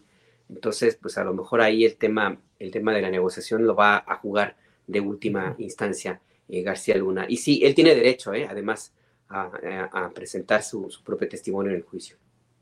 Bien, gracias Alberto. Juan Becerra Costa, ¿cómo va a estar ese Día del Amor y la Amistad en México el 14 de febrero, que es la fecha en la cual eh, se espera que termine esta batería de testimonios de la Fiscalía en Estados Unidos? Pero eso en política y en sociedad mexicana, ¿qué va a significar? ¿Cómo vamos en amores y desamores políticos en México, Juan? Pues del amor al odio hay un, un, solo paso y en política se cruza de un lado al otro todos los días, y no, ya ves, ya ves cómo, cómo resulta ahora que nos venimos enterando de que los colaboradores de Laida eran colaboradores de Alito, ¿no? Ahí está. Sí, sí, sí, sí. De soltar rápido, Julio, del Día del Amor y la Amistad y este juicio, pues imagínate cómo ves el regalo de la amistad, una bomba de la fiscalía, este, porque pues ya con los que acaben sus alegatos, ¿no? Antes de tiempo, pues seguramente algo contundente traerán, o al menos así se espera. Muy de ese sistema de justicia estadounidense, ¿no? Que es de lo más histriónico, una estocada final, hacia el estilo peliculesco, algo que haga temblar al jurado, que lo deje sin dudas, convencidos de la culpabilidad de este personaje, que se burló de todo y de todos y que hasta su serie de televisión se mandó a hacer. Entonces concluyen los alegatos y a ver qué saca la defensa. ya lo adelantas tú, Alberto, no puede hacer otra cosa, bueno, los alegatos por parte de la fiscalía, a ver ahora que saca la defensa, porque no puede hacer otra cosa que apagar fuegos o, lo que se esperaría, ¿no? Colaborar para dar con peces más grandes y más gordos, porque pues que quede claro, no hace falta que si García Luna era un empleado de Calderón que operaba para el cártel de Sinaloa bajo su encargo, o si bien si García Luna era un empleado del cártel de Sinaloa que operaba con Calderón, porque no es lo mismo una cosa que la otra. Entonces sería finalmente un acto de justicia escuchar a Calderón responder preguntas ahí sentado en un banquillo y pues por miedo a esto, sin duda, está del otro lado del mar, en España y ojalá le quede claro que no hay caudal de Rioja lo suficientemente hondo o embriagante como para que sus crímenes se olviden, demasiado los muertos que dejó, demasiada la descomposición social la que causó, quien desde ese primer día de su gestión traicionó a la patria al ocupar un lugar que no le corresponde. Y ya del amor y de la amistad aquí en la política mexicana, pues a mordidas se están llevando. es la mordidas lo que estamos viendo y peor que se va a poner para el 2024, guerra sucia, golpes bajos. Y pues aquí lo que es de llamar la atención y esperar que no, que no sea dentro de mismas causas, ¿no? Porque finalmente la gente en 2018 pues salimos a votar por un cambio, por una transformación, dejar atrás viejas mañas, sabemos que no es de la noche a la mañana, pero que aquellas viejas intenciones y aquellos viejos métodos no se infiltren en nuevas causas, porque entonces va a ser muy complicado que esta avance. Entonces, pues a mordidas nomás no vamos a llegar a ningún lado, pero parece que es lo que prevalece. ¿Qué no crees que sea sincero, Juan, el, el, este, el reencuentro entre Jesús Zambrano y Miguel Ángel Mancera? Digo, porque apenas hace unos tres meses eh, Zambrano decía que era una vergüenza, que era un traidor por haber votado algunas iniciativas de la 4T a favor y ahora pues ya es candidato presidencial. No, hombre, como dice la canción, ese amor no es sincero, ese amor se paga con dinero. A ver, veamos, otro, veamos otro amor sincero. Laida Sansores dejó en la alcaldía Álvaro Obregón a Alberto Esteba, su hombre de confianza, su cercanísimo, su operador, bueno, perdió Morena la alcaldía Álvaro Obregón.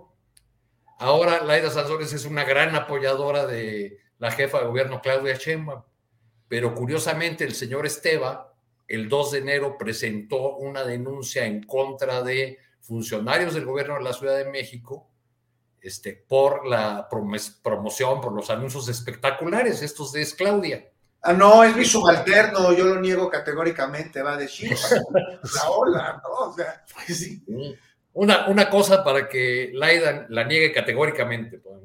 sí, sí, sí, pues es que estamos en todo esto y mira, por desgracia el tiempo se va y nos quedan temas eh, como por ejemplo, pues todo el debate respecto al poder judicial, eh, la llegada de la ministra Piña a la presidencia de la Suprema Corte. Y la pregunta que luego se dice uno, porque hay tanta insistencia, Arturo, en que lo que se defiende es la independencia del Poder Judicial, un funcionamiento eh, pues eh, muy defendido por la propia ministra Piña, pero de veras hay independencia del Poder Judicial, Arturo. En, esa palabra independencia, eh, el flanco opositor solamente se refiere al presidente López Obrador. El poder judicial debe ser independiente del poder presidencial.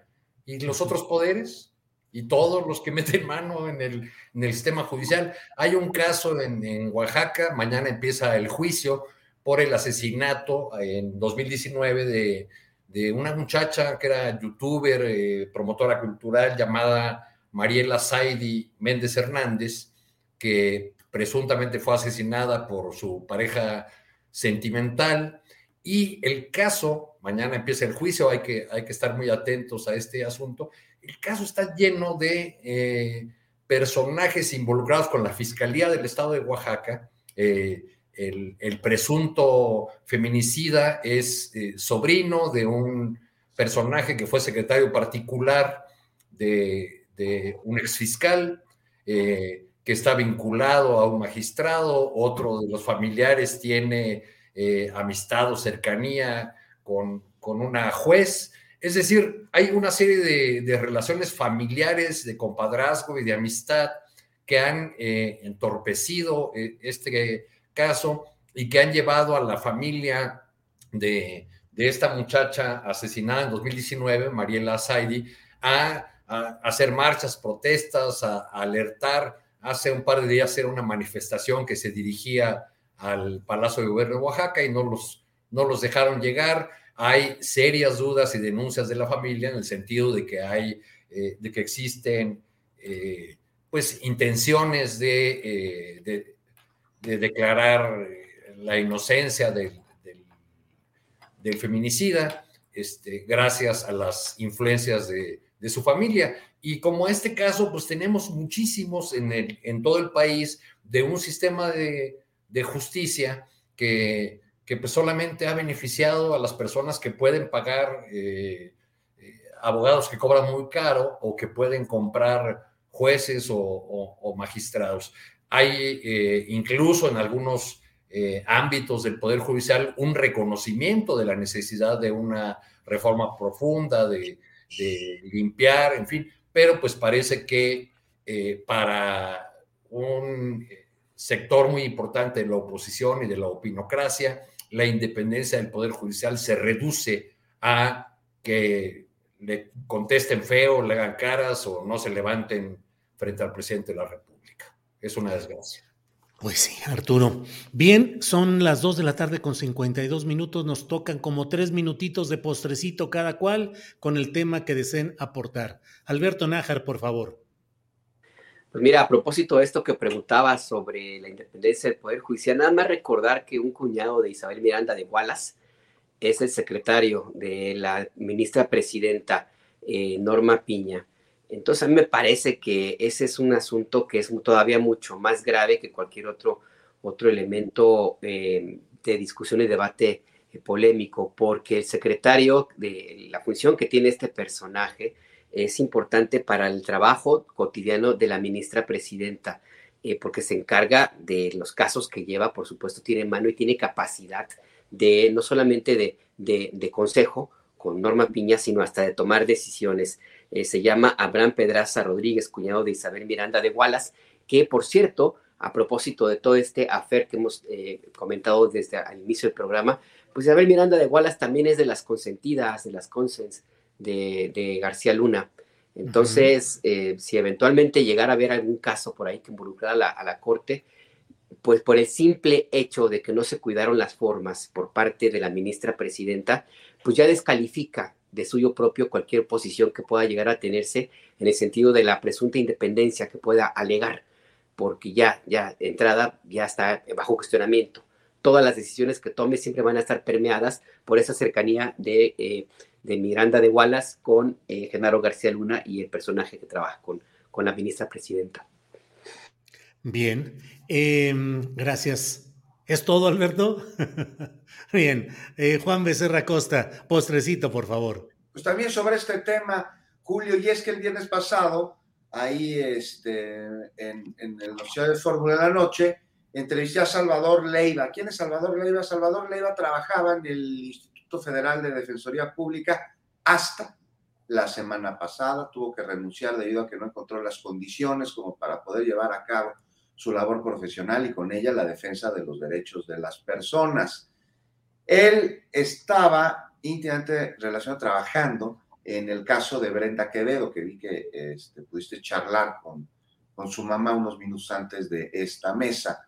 Pues Brenda Quevedo rápidamente para recordar, torturada, sigue en prisión sin que haya sentencia, con un proceso de lo más viciado, no se respetó el debido proceso, pero además se plantaron ahí una enorme cantidad de pruebas. La Corte Interamericana de Derechos Humanos ya exigió a las autoridades mexicanas hace buen rato, esto no es de ahorita, la liberación inmediata de Brenda Quevedo, ¿no? Y cuando vemos la relación que existe entre la ministra de la Suprema Corte de Justicia de la Nación con la señora Isabel Miranda, pues uno no deja de lamentarse sobre cómo estamos en pañales en materia de impartición de justicia, ¿no? Independencia, autonomía del Poder Judicial, independencia sí, independencia del poder, por supuesto, pero no hay un poder, son varios poderes. ¿Y qué pasa con el poder económico? Uno de ellos. Y si Isabel Miranda tiene algo, pues es dinero, es poder económico. Y a reserva de, como decía Alberto, pues una de las grandes consentidas de, de García Luna, ¿no? Entonces, pues aquí, nada más para ver que, que sí hace falta una reforma al Poder Judicial en nuestro país, que sí le falta autonomía, que sí le falta independencia y que más allá de que con justísima razón se intente tirar a una ministra de la Suprema Corte de Justicia que plagió su tesis, pues el que ya haya llegado una que, cuyas garras están cercanas a aquella mafia del poder, pues no es tampoco una muy, muy, muy buena noticia. Y mientras este Instituto Federal de Defensoría Pública en el que estaba Netzaí Sandoval, que por primera vez se vuelve algo eh, conocido por la sociedad a pesar de que existe desde hace mucho tiempo, pero por primera vez es conocido porque empieza a llevar a cabo su función, porque empieza a defender a las personas, a las minorías, a personas en situación de vulnerabilidad o casos este como el de Brenda Quevedo, inmerso en la podredumbre del poder económico aliado con el poder político. Y bueno, pues llega la ministra Piña y adiós. Es una lástima, es una pena. Hay que estar muy pendientes de en qué deriva este instituto que durante cuatro años tanto bien hizo a la justicia en nuestro país. Bien, Juan. Eh, Arturo Cano, te toca cerrar esta ronda de postrecitos, lo que desees agregar, por ¿Y, favor. ¿Y a mí por qué, Julio? Yo no soy la instancia. Ah, lo niegas calderónicamente también tú. Lo niego Cano. no soy la instancia. Eso. No, sobre el. Ay, caray, con la, con la cónsul en Estambul. Pero, pero bueno, sumando al tema de, de, de Wallace, este, lo, que me, lo que llama la atención es cómo se llenan la boca en, eh, respecto del, de los organismos autónomos y del Poder Judicial con eh, palabras o fórmulas como la carrera judicial, eh,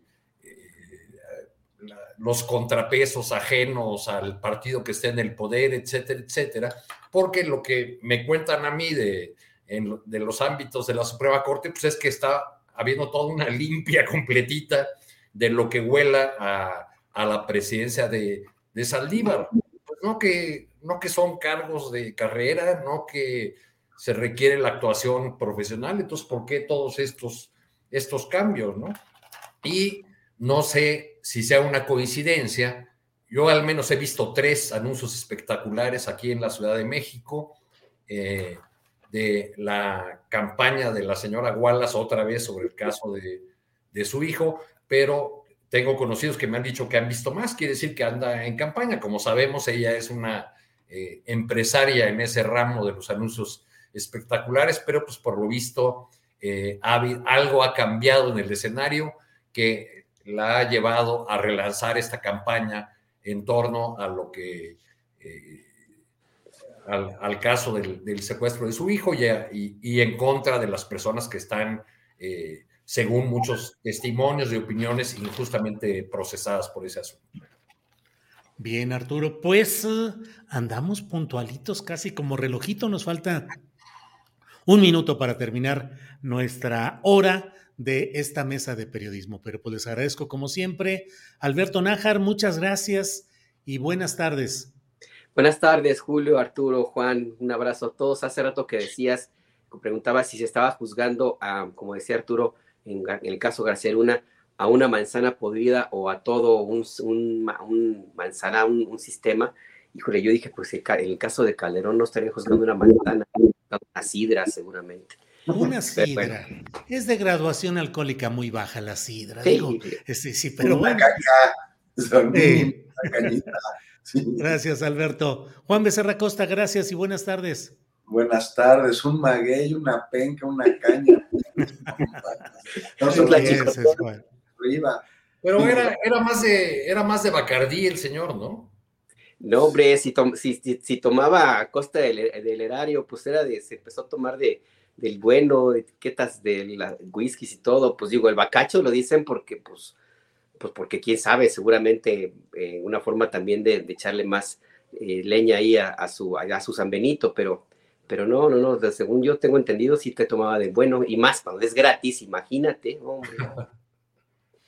Bueno, pues así estaremos. Arturo Cano, gracias y buenas tardes. Muchas gracias, Julio, Alberto, Juan, gracias a todas las personas que nos siguieron. Gracias y hasta pronto.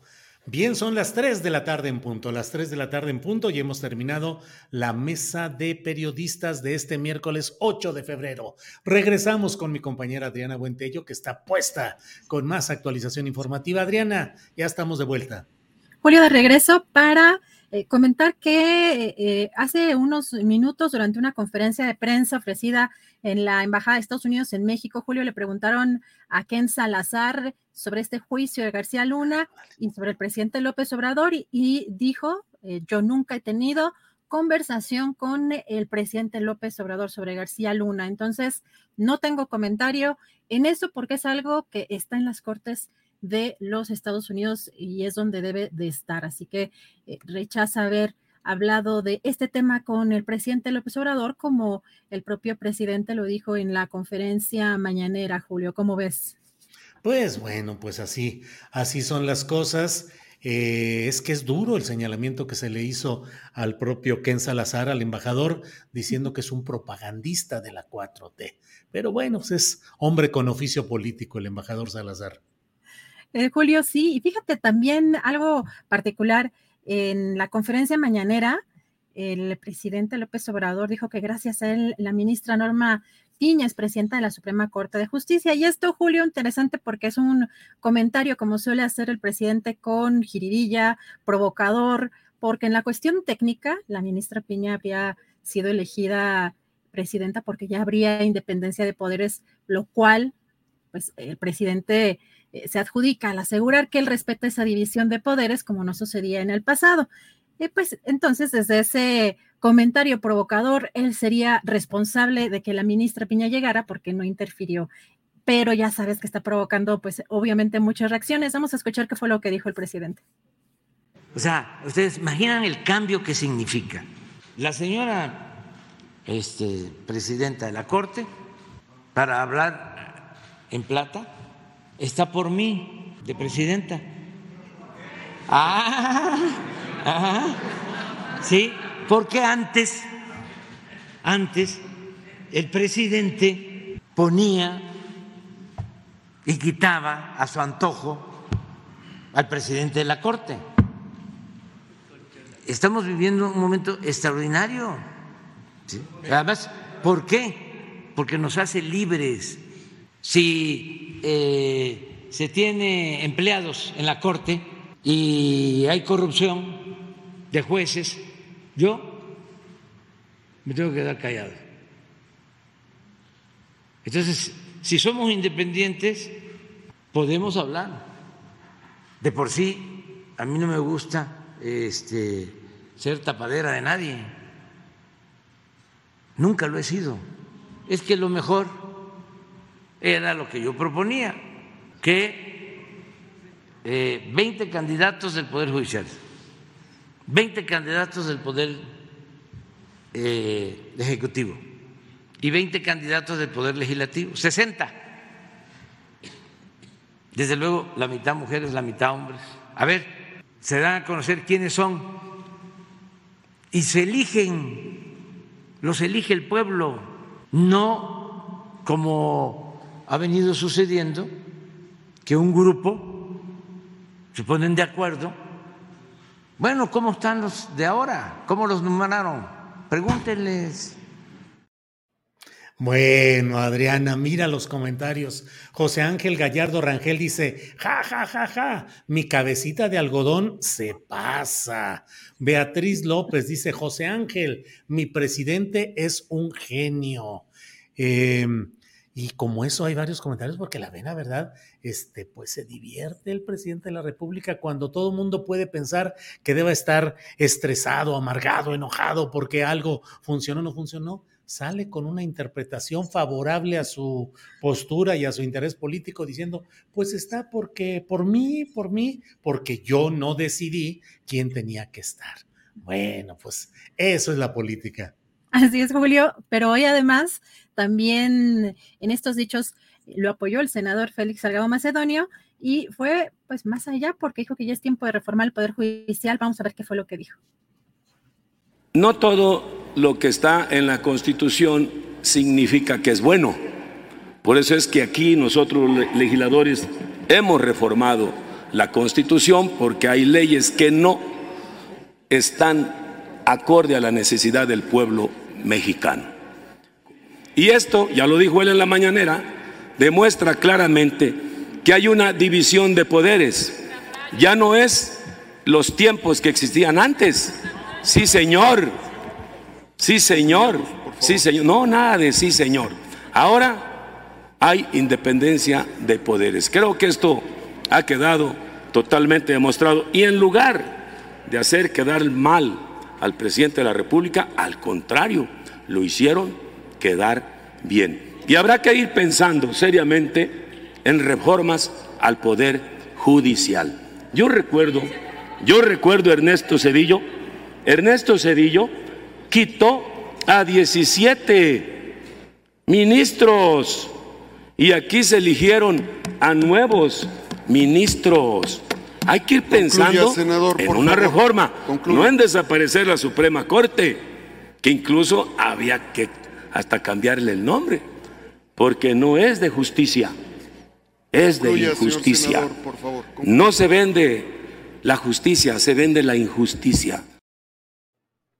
Pues eh, tiene razón en eso eh, Félix Salgado Macedonio. Efectivamente, durante la administración de Ernesto Cedillo Ponce de León, se dio lo que en su momento algunas pocas voces dijeron golpe judicial, porque de pronto van para afuera los ministros que estaban en activo y se eligió una nueva generación de ocupantes ahí. Y bueno, nadie dijo que era dictadura, autoritario, bla, bla, bla, sino que había el acompasamiento de los medios de comunicación principales, los más eh, tradicionales, y los poderes políticos que dijeron, ah, pues muy bien, y buscaron negociar para acomodar como cuotas de partido, como intereses de grupos, a los nuevos integrantes de esa Suprema Corte de Justicia de la Nación. Pero bueno, Así andan las cosas.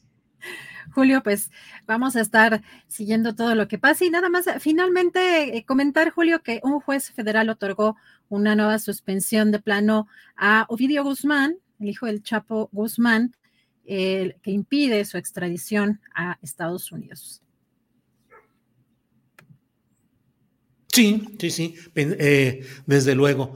Y por otra parte, eh, por ahí veía que teníamos un video de, de Norma Piña en su comparecencia ah, en el Senado. Sí. Así es, Julio, es que mira, me di la tarea de buscar un poco de lo que ha sido la trayectoria de esta ministra que ahora es presidente a lo mejor ya te lo quemé y a lo mejor lo querías dejar para mañana, Adriana, o es para hoy. No, de hecho vine mucho a colación precisamente porque a mí me llamó mucho la atención varias cosas. Fue una comparecencia que duró tres horas, esto es en 2015, hace siete años, y es una comparecencia en donde me parece que fue muy imprecisa. Eh, parecía que en muchos casos estaba buscando acortar las respuestas para no profundizar, eh, sobre todo en esa época eh, particularmente eh, cuando era senador Ríos Peter, pues le hace un cuestionamiento sobre la percepción de corrupción en el Poder Judicial y pues parece desconocer eh, la corrupción en el Poder Judicial, lo cual llama mucho la atención, pero la manera tan simplista en cómo respondió, pues sí me, impactó. Vamos a, ver lo que pasó en esta comparecencia. el CESOP, Centro de Estudios Sociales y de Opinión Pública, señala y no le va mejor al Poder Legislativo, pero ahorita estamos hablando del Poder, del poder Judicial, que un 55% de las personas encuestadas en eh, respecto a la percepción de corrupción del Poder Judicial en México han tenido que pagar un soborno, 55%. 55% de las personas encuestadas han tenido que pagar un soborno. Segundo, consideran que el 80%, el 80% de las personas consideran que el Poder Judicial es corrupto o extremadamente corrupto. Esta es una encuesta, repito, del CESOP que fue levantada para el 2013. Eh, ¿Qué le dice esto respecto a lo que usted me responde? En el caso de mm, si hay corrupción o no. Una pregunta. Partiendo que yo no puedo, que no he visto, que fue la pregunta, que no he visto si hay casos de corrupción o no, ¿la encuesta hace la diferencia entre Poder Judicial y Federal? Este es Poder Judicial Federal. No es. y aparte hay jueces locales y jueces federales. ¿Está dividida la encuesta entre jueces locales y federales o jueces en general?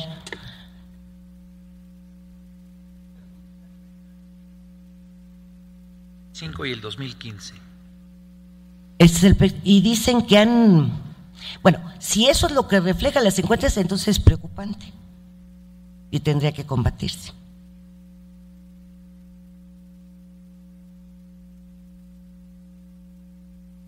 Mediante los instrumentos, mire, por ejemplo, el Consejo de la Judicatura Federal sí actúa. Actúa, puede actuar mediante la presentación de la queja o porque tenga conocimiento. Y yo creo que es parte de la obligación de la ciudadanía el hacer del conocimiento de los órganos competentes la existencia de casos de corrupción. Si bien es cierto que se investiga, se vigila, como comenté, con mecanismos de protección, eh, si hay un hecho concreto, sí debe ser denunciado por la ciudadanía, porque solo así se va a recuperar la confianza en el Poder Judicial. No, bueno, pues sí, Adriana, déjame decirte, y finalmente se queda patinando. No, los ciudadanos somos los que ¿Eh? tenemos la responsabilidad y que no, fue muy impactante el, el eh, pues el, el saber que eh, la persona que estaba haciendo esa comparecencia es la presidenta ahora de la Suprema Corte, porque Julio parece desconocer completamente eh, la corrupción en el Poder Judicial. Eso es realmente impactante. Digo, no sé si, si a ti te pareció eh, apta o, o, cómo, no nada más en la fluidez, sino en la, en la simpleza de la respuesta de hay que combatirlo. Sí, no, no, claro, sí, en caso de que por, fue, hizo una especie de margarinflas judicial.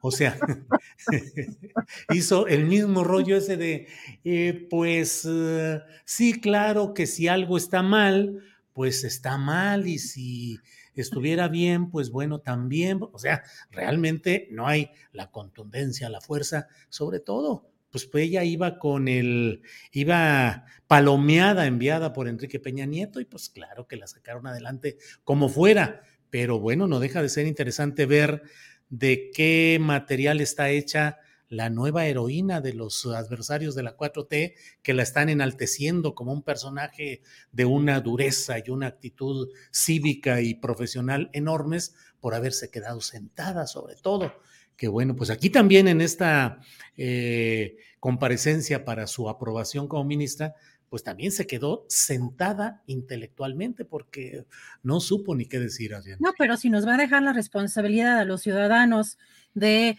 incluso de darle a conocer, de hacerle ver la corrupción en el Poder Judicial, híjole, Julio, estamos en el hoyo, perdón. Qué bueno que encontraste por ahí una de esas joyas que, bueno, como luego dicen, siempre hay un tweet, también aquí siempre hay un video.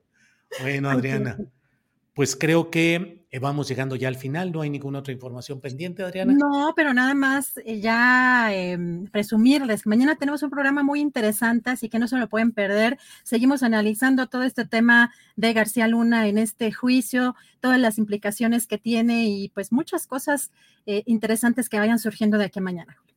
Bueno, vamos a tener un programa muy completo que ya ha confeccionado, ya he estado atenta. Adriana, mañana tenemos todo ello, acompáñenos. Hoy en la noche tenemos la videocharla astillada a las nueve de la noche y mañana nuestro astillero informa. Gracias a quienes nos han acompañado en esta transmisión, gracias a Tripulación Astillero y Adriana, hasta mañana porque ya huele a qué?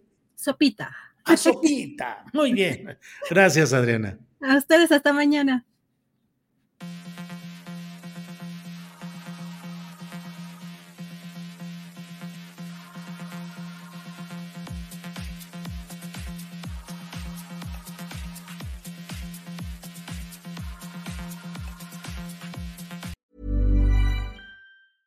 Ever catch yourself eating the same flavorless dinner three days in a row? Dreaming of something better? Well, HelloFresh is your guilt-free dream come true, baby. It's me, Kiki Palmer. Let's wake up those taste buds with hot, juicy pecan-crusted chicken or garlic butter shrimp scampi. Mm. Hello Fresh. Stop dreaming of all the delicious possibilities and dig in at HelloFresh.com. Let's get this dinner party started. En Sherwin Williams somos tu compa, tu pana, tu socio, pero sobre todo somos tu aliado, con más de 6.000 representantes para atenderte en tu idioma y beneficios para contratistas que encontrarás en aliadopro.com. En Sherwin Williams somos el aliado del PRO. Para que te enteres del próximo noticiero, suscríbete y dale follow en Apple, Spotify, Amazon Music, Google o donde sea que escuches podcast. Te invitamos a visitar nuestra página julioastillero.com.